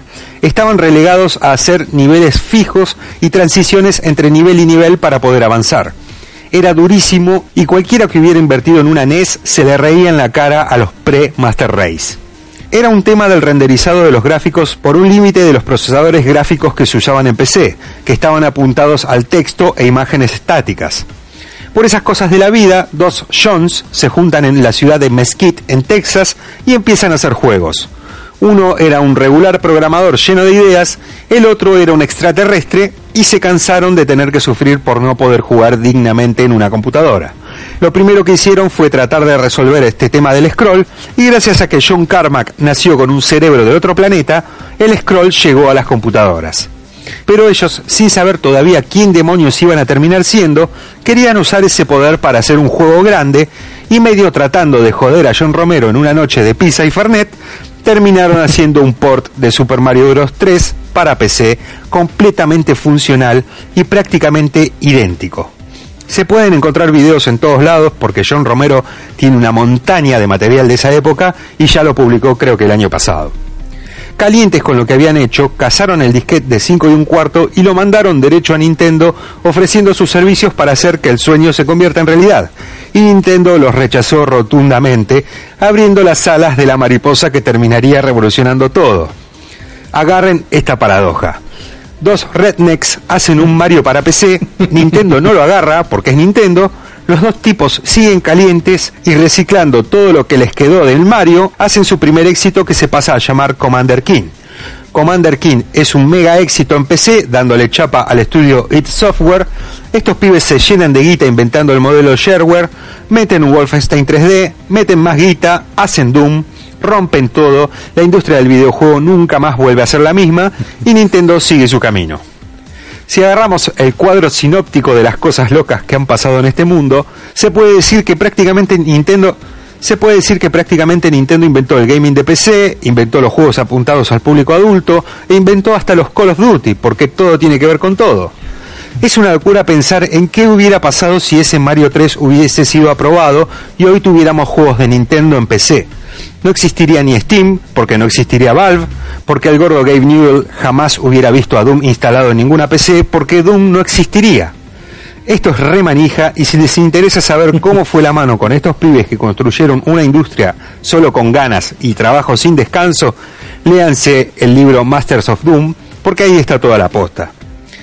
Por el momento los voy a dejar seguir por el camino nintendero porque de eso se trata este show y les agradezco haberme dado la oportunidad de recordar tan hermoso momento. Muchas gracias, Lanchita, muchas gracias. Eh, yo no lo podría haber dicho mejor, eh. lo, dijo Sergio para que quede anotado. Nintendo inventó eh, Nintendo inventó Valve, Nintendo inventó el gaming en PC y en este círculo vicioso que es la vida, Doom termina volviendo a salir en la Switch. El Doom salió en todas las consolas de. Nintendo igual. Eh, Wolfenstein vuelve a salir en la Switch. Pero es una locura pensar en eso que, que pasó también. Es el catalizador. Es un. Sí. No, no, no voy a inflarlo de más, ¿no? Pero es un catalizador al fin. eh, la gente ya estaba haciendo juegos porque Nintendo había revitalizado la industria de los videojuegos.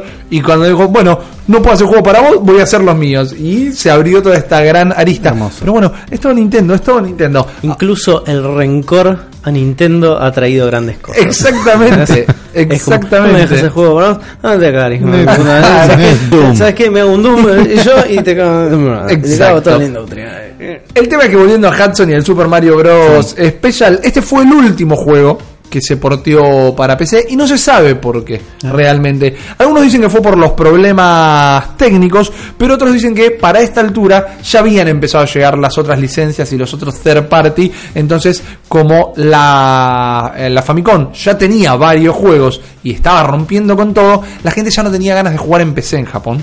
Y por eso, si la gente quiere jugar en eh, Family, hagamos juegos para el Family. Por eso siguieron laburando juntos con Hudson y entre muchos juegos que hicieron a lo largo de los años, por ejemplo la saga Mario Party es desarrollada por Hudson, fue desarrollada por Hudson, no los últimos, eh, porque hoy por hoy ya no están, eh, y hasta llegaron a ser hardware para las consolas de Nintendo, como el Super Multitab para la Super Nintendo, que lo había desarrollado Hudson. Hoy no existe más la empresa, la abejita no, vuela más, todas sus propiedades fueron vendidas a Konami Tristísimo. directamente, pero lo que nadie le puede sacar a Hudson es que pasaron a la eternidad como la única compañía que hizo juegos de Nintendo para PC. Y ahí la tenés. Impresionante, repito, informe. Realmente este, me toca una fibra muy sensible, pero sos, sos muy turro. ¿Por qué? Sos muy turro. ¿Por qué? ¿Qué hice? Porque en Típico todo, Juan. en todo tu informe, en todo tu informe omitiste un detalle fundamental. ¿Cuál? Mm, Porque sos, sos tipo jodido. eh. No, no, me, tipo muy omití jodido. por, por inocente, no, al- no, no intencionalmente. Juan cierra los ojos, Rippy lo mira en un enano. ¿Qué otra gran saga para Nintendo hizo Hudson? Eh, no, no se me viene a la mente en este momento. Gigante. Per, per. definidora de una generación y extremadamente, infinitamente superior a lo que dicen que copió.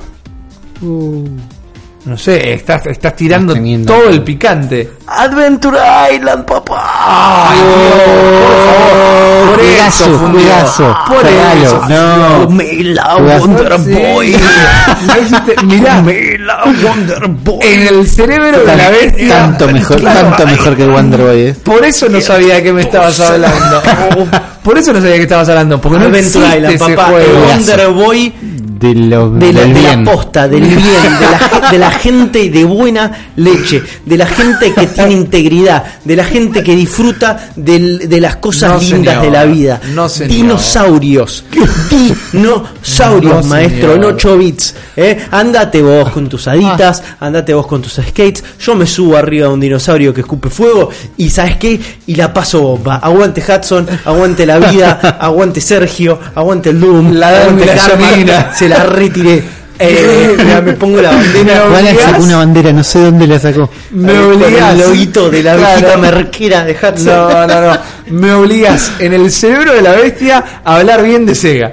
Que es terrible. Wonder Boy hay uno solo y es el posta. No ese gordo de gorra que anda con. Es el gordo de ventilador. eh, el, el pibito de Adventure Pero Island. nunca estuvo en una consola de Sega. Es el gordo en cuero que va que, que va revoleando, corriendo con la gorra del rey de la carne. No, no señor, no te lo voy a permitir. No Los permitir. detractores de las cosas buenas, los agentes del mal, dicen esas cosas, Willy. No te lo voy a permitir. Es más, no te lo voy a permitir al punto que voy a dar por finalizado No. este episodio. Lo termino. Mirá Esto lo se hiciste, termina acá directamente. Quiero agradecerles a todos, menos a Juan que me vino a picantear a último momento y hace que se me suba la presión. Viste, ahora me van a tener que ven- venir a atender como al Diego cuando terminó el partido contra Nigeria. Y no es así, señor. Yo no te vi cruzándote de brazos. No es así.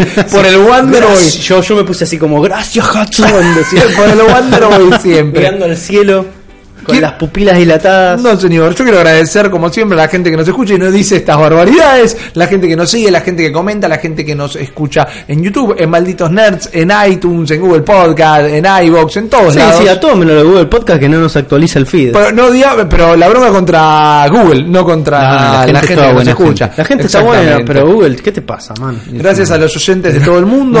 Danos tu billete. Dánoslo, dánoslo. Escuchame una cosa, ¿se te el 72? No, no, eso es un Raro. ¿No hay solución para esto, Uli? Yo no la encontré. Si alguien sabe de una solución para esto, que se comunique. Sí, eh, Google sacó su nueva aplicación para podcast que se llama Google Podcast. Y no Está en el cerebro de la bestia ahí. Trabado en el 72, varios podcasts también. ¿De se qué sirve una aplicación de podcast si no puedes escuchar el Lo cerebro de la bestia? loco de todo eso. esto es cuando vos pones, ¿no? Te suscribís al cerebro de la bestia y vas a Visit Website, Sí. que te aparece ahí, te tira a, un, a una página que se llama Castbox. Y cuando vos Raro. entras, Castbox tiene su propia aplicación para Sí. escuchar podcast en celulares. Están todos los últimos episodios en Castbox. Chicos. Rarísimo. Google, dejémonos joder. Rarísimo, Dejémonos rarísimo. joder. Son hinchas de Sega. ¿Qué querés? ¿Qué querés que te diga? No, no saben de videojuegos.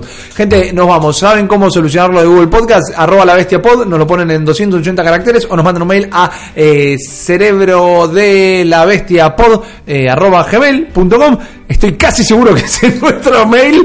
Eh, lo tengo, lo tengo anotado, lo tengo acá, lo tengo anotado. Me lo olvidé. Es efectivamente cerebro de la bestia Bien, arroba bien, bien, Siempre lo supe. Gracias a Lanchita, no solo por su laburo de PR y de edición, sino por haber colaborado Qué bien con estar este en un episodio. que esté lanchita. ¿Viste? Me gustó. ¿Viste qué lindo? Fu- hoy fuimos mucho más que tres. Sí. Hoy, hoy fuimos la trifuerza más uno. Eh, gracias Es a. nuestro Navi. Es nuestro Navi, así lo queremos. Es también, ¿cómo se llama el gordo que está en la malla verde?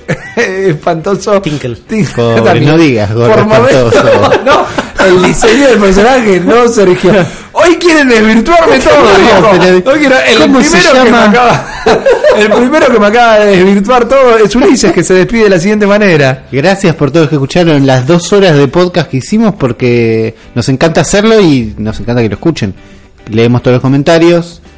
Nada, gracias. Nos vemos en el próximo programa. Fantástico, gracias, Uli. Juan, tu despedida. Muchas gracias a todos por escucharnos. eh, la verdad que la hemos pasado muy bien. Un capítulo enriquecedor. Muchas gracias, Rippy, por tu informe. A vos. Y muchas gracias a toda la gente que hay que apoya las buenas costumbres. Que aporta, viste, cosas como por ejemplo el Adventure Island. ¿no? Sí, dale. que, Claro. que vamos ahí, que gente que pone sus cartuchos para el lado del bien y no para el lado del mal. Muy bien. La gente que, que hace, por ejemplo, que comparte la palabra del cerebro de la bestia. Toda esa gente gente hermosa. Muchas gracias a todos esos. Recuerden, Adventure Island, piquito para abajo, eh, Wonder Boy. No, no, eh, no vamos, no, no lo voy a permitir. Gracias a todos, gracias a todas, gracias a la gente de los grupos Nintendo de Facebook, gracias a la gran, gran monada del cerebro. de la Aguante el bestia. cortador de podcast. Aguante el cortador de podcast, como siempre. Que Nos- obviamente es fan de Adventure Island. No, que no, Eso no, ya lo dijo, jamás. ¿no? Nos vemos el próximo viernes en un nuevo episodio del cerebro de la bestia.